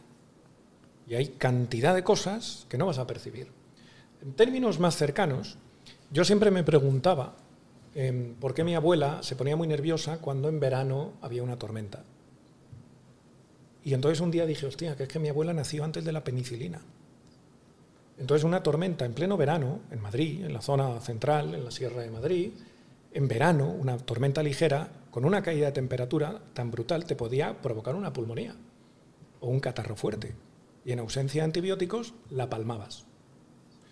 Pasada la adolescencia de mi abuela, que es cuando normalmente el humano se consolida la cultura, y la cultura también es cómo miro al mundo y espero que vaya a pasar. Pasada la adolescencia, se inventó el plástico también. Mi abuela creció con capas de cuero engrasadas, sin plástico. Y entonces ella no, no, en su valoración del mundo no había el sentir, esto es importante, no el pensar, no el reflexionar, el sentir que podía salir en una tormenta y no mojarse, y si se mojaba, tomarse un antibiótico. De tal manera que cuando había truenos a 15 kilómetros de distancia, lo primero que hacía era, niños, para adentro, niños, con prisa, con urgencia. Porque en su mundo era inconcebible en términos de vivencia pragmática, que uno pudiera aislarse del frío, de la lluvia, una tormenta de verano y de las consecuencias. Cuando este hombre dice, esto es un homenaje para que sepáis lo que pasaron los que estuvieran allí, tío, eso, eso vamos, así, así lo justifica. Está claro, eso así, así lo justifica. Así lo escribimos cuando llegamos aquí. Yo no puedo experimentar el mundo como lo experimentaba mi abuela. Yo no puedo sentir, yo no puedo sentir el miedo ¿Y no crees que con la VR podemos llegar a crear una simulación de la época donde vivía tu abuela, donde no había penicilina, y hacer que en el juego te mueras cada vez que haya... No. Pero vas a... El recuerdo persistente de jugar ese juego puede crear en ti un disparador. Creará otro mundo. Pero no, el de, no, el de, mi abuela. No exactamente igual, no, no en temas... O sea, le tendré miedo a no poder desconectar la Oculus y morirme en el juego. Porque yo lo que voy es que la VR es, una simulador, es un simulador de, universos, es un simulador de situaciones, de zonas, ¿no? estas cosas que se hablan. Entonces, si lo has creado, em, entraña un peligro luego de comportamiento, entraña un... Lo voy a decir de otra manera. Mi abuela no podía apagar sus gafas.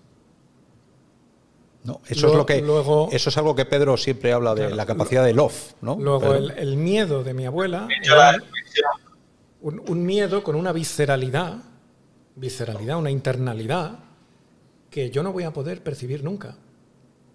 El que aprenda, es decir, el que aprenda a tener miedo a esa situación dentro de Locus, tocamos el tema de, ¿lo puedo apagar? En el momento en que puedo apagarlo, la vivencia del mundo es radicalmente distinta. Claro, pero ¿y si puedes apagarlo, pero yo te lo meto?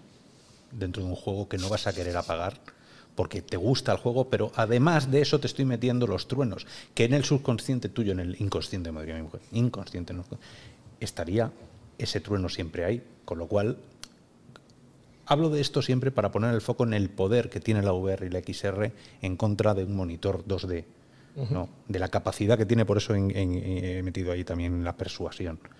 ¿no? Eh, ¿Cómo podemos crear un mundo tal cual con mis propias leyes que vayas a vivir tú, donde yo puedo hacer contigo casi lo que tú quieras sin tú querer? O sea, es, como eh, un boleto que estás comprando para otro universo donde... Eh, eso abre tres melones diferentes. El primero, el de imposición de voluntades, que ya hemos tocado y no voy a entrar. El segundo, el de, el de, en el libro de Winner, de La ballena y el reactor, o el reactor de la ballena, nunca me acuerdo en qué orden va, se cita el ejemplo, permíteme, van a ser tres minutos. Tres minutos. Eh, Langdon Winner era el arquitecto en la década de los 60 de la ciudad de Nueva York.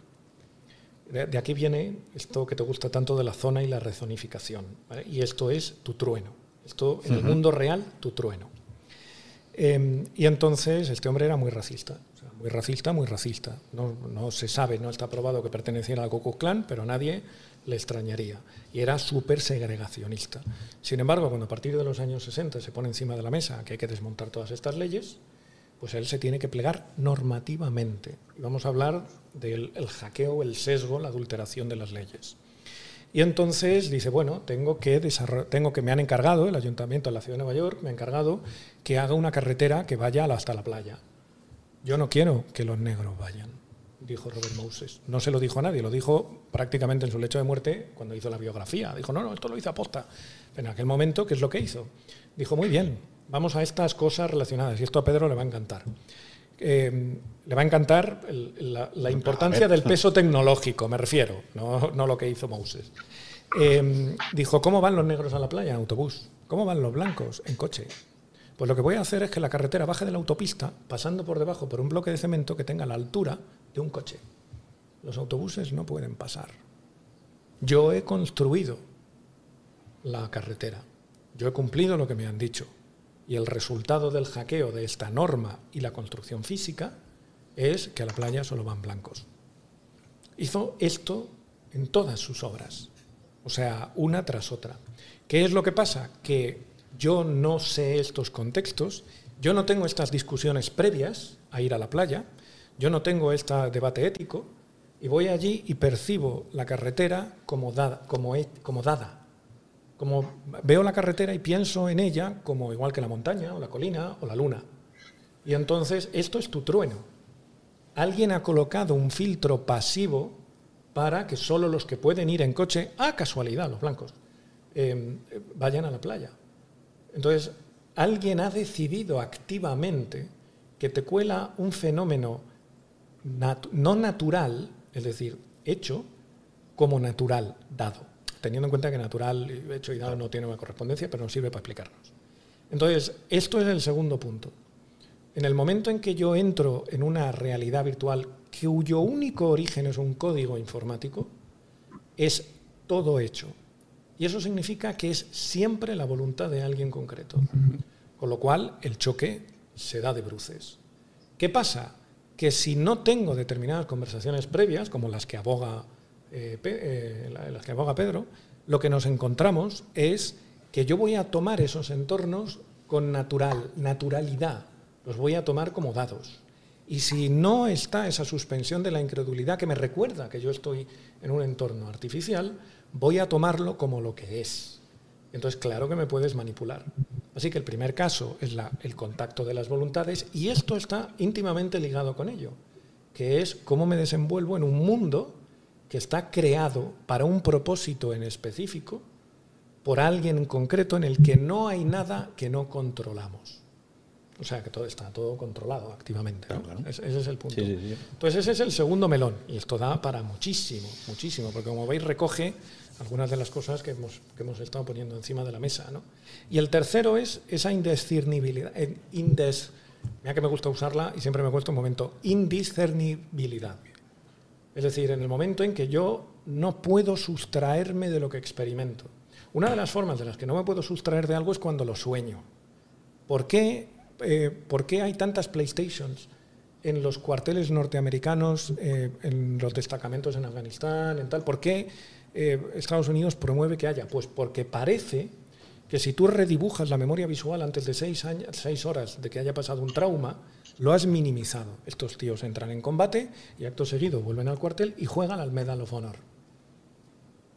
El recuerdo se asienta sobre la partida, no sobre lo que han hecho en combate. Entonces, de repente se vuelve indiscernible el aprendizaje sobre el recuerdo de lo hecho. Y si hablamos de recuerdo y estamos hablando por eso hablamos nosotros de, los límites. Por eso hemos incorporado en esa lista el tema también de los recuerdos, de, porque al final. Pero, pero si no lo hacen, eh, perdona, con una PlayStation lo harán jugando al ping-pong o masturbándose. Em, la, la diferencia, lo que parece, no, es una hipótesis, ¿eh? está en investigación. Te quiere decir que, que, somos homoludens y somos evasivos también por naturaleza, sobre todo ante hechos traumáticos. No creo que ahí el, el, señalar directamente a la PlayStation. Es que, no, no, no, es la, PlayStation, no es la, PlayStation, no es el juego. Es que lo que he hecho ha sido eh, precisamente gamificar o ludificar la experiencia que acabo de vivir. No, no me dicen juega al Tetris no me dicen, cáscate una paja. No, dices que son PlayStation con Call of Duty puestos. Por ejemplo. Es decir, se trata, se trata de. Luego busco los enlaces y os lo paso porque, no, porque me interesa. Porque se trata de redibujar el recuerdo. Es una hipótesis, ¿eh? Una hipótesis. No está aprobado. Parece que va teniendo cierto acierto pero se, lleva o sea, se promueve el uso porque, venga, vamos a probarlo, total, que si no acaban traumados, pues mejor, ¿no? Porque además, en el concepto de que un soldado no sea traumado y que pueda redibujar los recuerdos, estamos hablando de la reusabilidad de un soldado. O sea, formar un soldado muy caro, es muy tal, etcétera, etcétera, etcétera. Entonces, eh, esa, la palabra clave la categoría, el dominio en el que hablamos de eso, es que es indiscernible. Y el problema es que cuando yo no puedo mantener esa suspensión de incredulidad, cuando yo no sé que estoy en un teatro, el recuerdo que se forma, que es lo que va a aposentar mi identidad, lo que voy a hacer la próxima vez, la asunción de consecuencias, etcétera, etcétera. Pues saber dónde se da eh, en la VR diferente a un monitor. Cuando la gente ha jugado a juegos de miedo, de terror, no te he querido poner ninguno porque es muy, es muy heavy lo, que ocurre en la mayoría de la gente. No que teníamos un podcast y no quería que salieras por la ventana. Pero eh, la gente en VR hace algo que en los juegos de terror que no hace en el monitor. Tú en el monitor te pasa algo de terror, apagas, apagas. En la realidad virtual nadie que yo conozca se ha quitado el visor. Nadie. Te haces una pelota en el suelo, cierras los ojos y te llevas las manos a los auriculares como si no quisieras escuchar, no quisieras ver, pero en ningún momento te quitas el visor que es lo que debería hacer todo el mundo que quisiera romper la incredulidad. No. Se queda como haría en la vida real. Fetal. Y eso te da la idea de hasta qué punto la presencia te obliga a seguir dentro de ese mundo que tú no quieras. Y eso es lo que nos fascina, pero a la vez nos pone la alarma de, hostia, nos estamos metiendo en un jardín tecnológico muy, muy complicado y estamos saltando al vacío continuamente, porque cada aplicación que sale es un salto ahí de a ver qué pasa, ¿no? Entonces, yo no voy a ser nunca negativo, yo si soy tecno frustrado, no, no soy negativo, pero sí me gusta hablarlo cada vez que puedo de cuidado, buscar los límites. A mí se me ocurren consecuencias positivas. Imaginemos un cirujano que tiene la posibilidad de corporeizar la musculatura del cuerpo. Es decir, que se convierte en una extensión de su manera de percibir el mundo la musculatura de las personas a las que opera. Estamos elevando a un cirujano a la altura, yo que sé, de un arquero zen que dispara una flecha y acierta a 100 metros de distancia con los ojos cerrados, ¿no? Es decir, hay una consecuencia positiva de esta naturalización o esta incorporización. Esta, Hombre, sí, claro, a ver, nosotros estamos, el, foco ha sido claro, solo en lo negativo. Llevamos siete años hablando de lo positivo. a, lo que, a lo que me refiero con esto es que efectivamente está, está, por la cara que ha puesto además Santi, esta incidencia sobre el aprendizaje no visual, no experimentado como placer, sino directamente subconsciente y neuromotor, pues es un tema que hay que poner encima de la mesa. ¿no? Hay que, está claro, está clarísimo. Eh, llevamos dos horas 40 minutos. Eh, a ver, esto en Ciudad Permutaciones es un fin de semana normal y corriente tirando a gracioso, pero sé que mucha gente, entre otros Jorge, eh, va a empezar a tirarnos el monitor, los altavoces. Eh, pero sigue ahí, Jorge. Sigue, sigue, sigue. Lo que pasa es que está, está con el, No sé qué juego. Debe estar jugando algo muy. Dice que no, está muy concentrado. Es verdad que está muy concentrado. No, no le pongas en ese brete. Pero bueno, eh, como esto, una vez más, eh, se convierte en conversaciones que son como las raíces de un olmo viejo, o sea, esto es infinito a dónde podemos llegar, pero súper interesante. Y los que estamos siempre con las gafas puestas nos encanta, ya sea en pantalla o en, o en visor. Y encima cuando traemos a Pedro, pues las cosas también se disparan, siempre. Siempre terminamos hablando de cosas que son súper interesantes. Yo, yo, suelo tener un guion que yo ya a la mitad he dicho a la mierda. ¿Para qué? ¿Para qué? pero, se suelen disparar. ¿Para qué vamos a sufrir? Disfrutemos de lo que tenemos. Entonces hemos creado esta ciudad de permutación. Yo, si os parece, os emplazo para otra, si os apetece, y seguimos divagando porque creo que hay mucho que hablar y hay mucho dentro de eso. Dime. Oscar, que, no he intervenido en los últimos 40 minutos, eh, escuchando lo, interesante de Naiko, pero eh, estábamos hablando de experiencia, sobre todo lo que he oído ha sido de experiencia. Y la XR es bastante eh, grande como nueva plataforma de computación que va a albergar mucho más que experiencias puntuales. Y dentro de las experiencias hay un abanico enorme. Y ahí cada experiencia va a tener unas consecuencias distintas.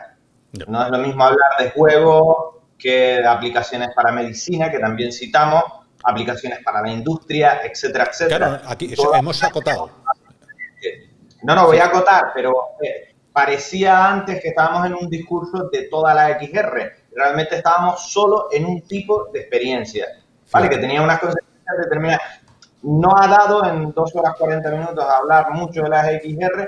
Han habido otros temas súper interesantes que hemos tocado. Nos hemos dado cuenta que se necesita muchísimo tiempo para abarcar toda la temática y más haciendo nosotros. Pero quería matizar esto, que ya por último estábamos hablando de un tipo de experiencias concretas, aunque se pudiera extrapolar pero no en cuanto a lo que es la plataforma de computación que se espera que sea la XR en esta nueva cuarta transformación digital y que, que tiene otro tipo de, de, debate que van más en su funcionamiento y ahí es donde creo que estaba orientada el debate de hoy, que era ética y moral sobre la realidad extendida y todo lo que viene, ¿no? Pero bueno, eh, hemos tocado bastantes puntos, aunque quedaron otros muchísimos sin tocar, y ahí apuntadme, en ese programa de la plataforma de computación de la XR, porque quiero que me ilustréis ahí, ¿eh? sinceramente, no, de verdad. A mí me gustaría eh, un día de estos, una ciudad de permutación, hacerla con público físico.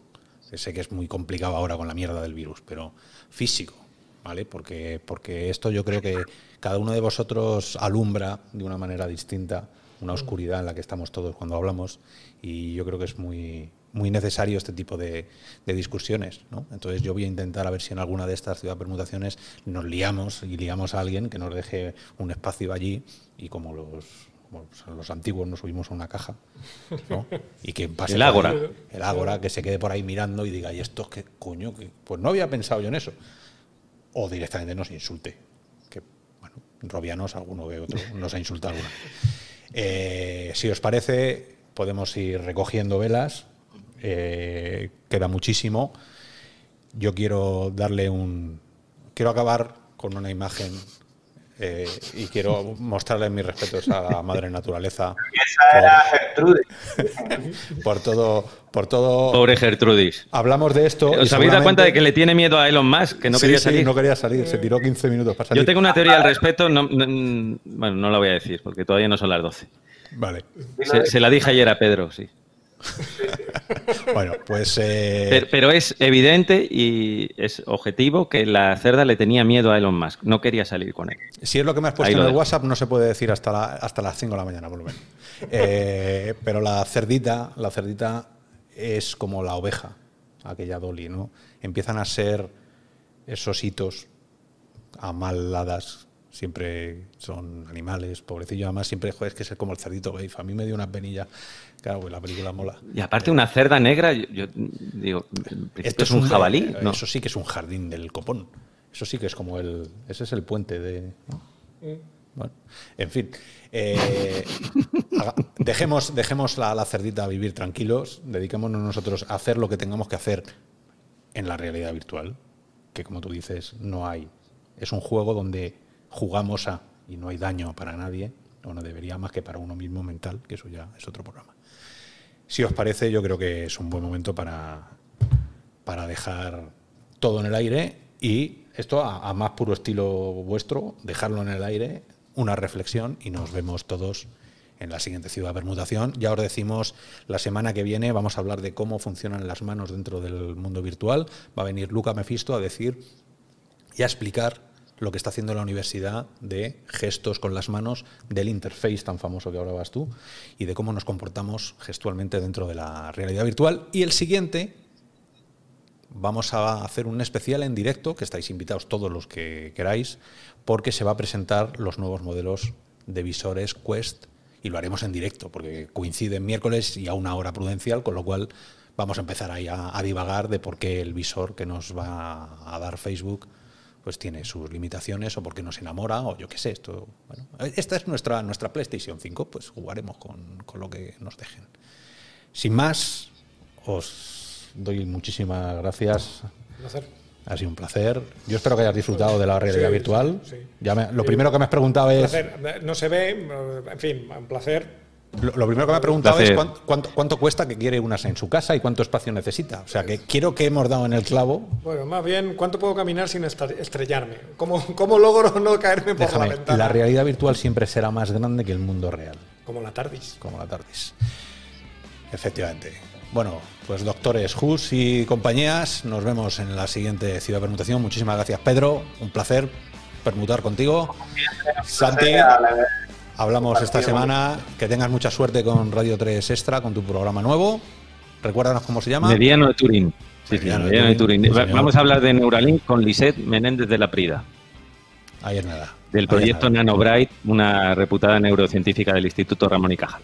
Venga, pues terminamos si quieres a pantalla completa con la cerdita, a quien le deseamos la mejor de las suertes. Maravillosa. Maravillosa. Un abrazo. Hasta luego, Chao. Ramos, y gracias Chao, a Jorge. Gertrudis. Adiós, Jorge. Chao, Oscar. Aiko, Pedro. Chao.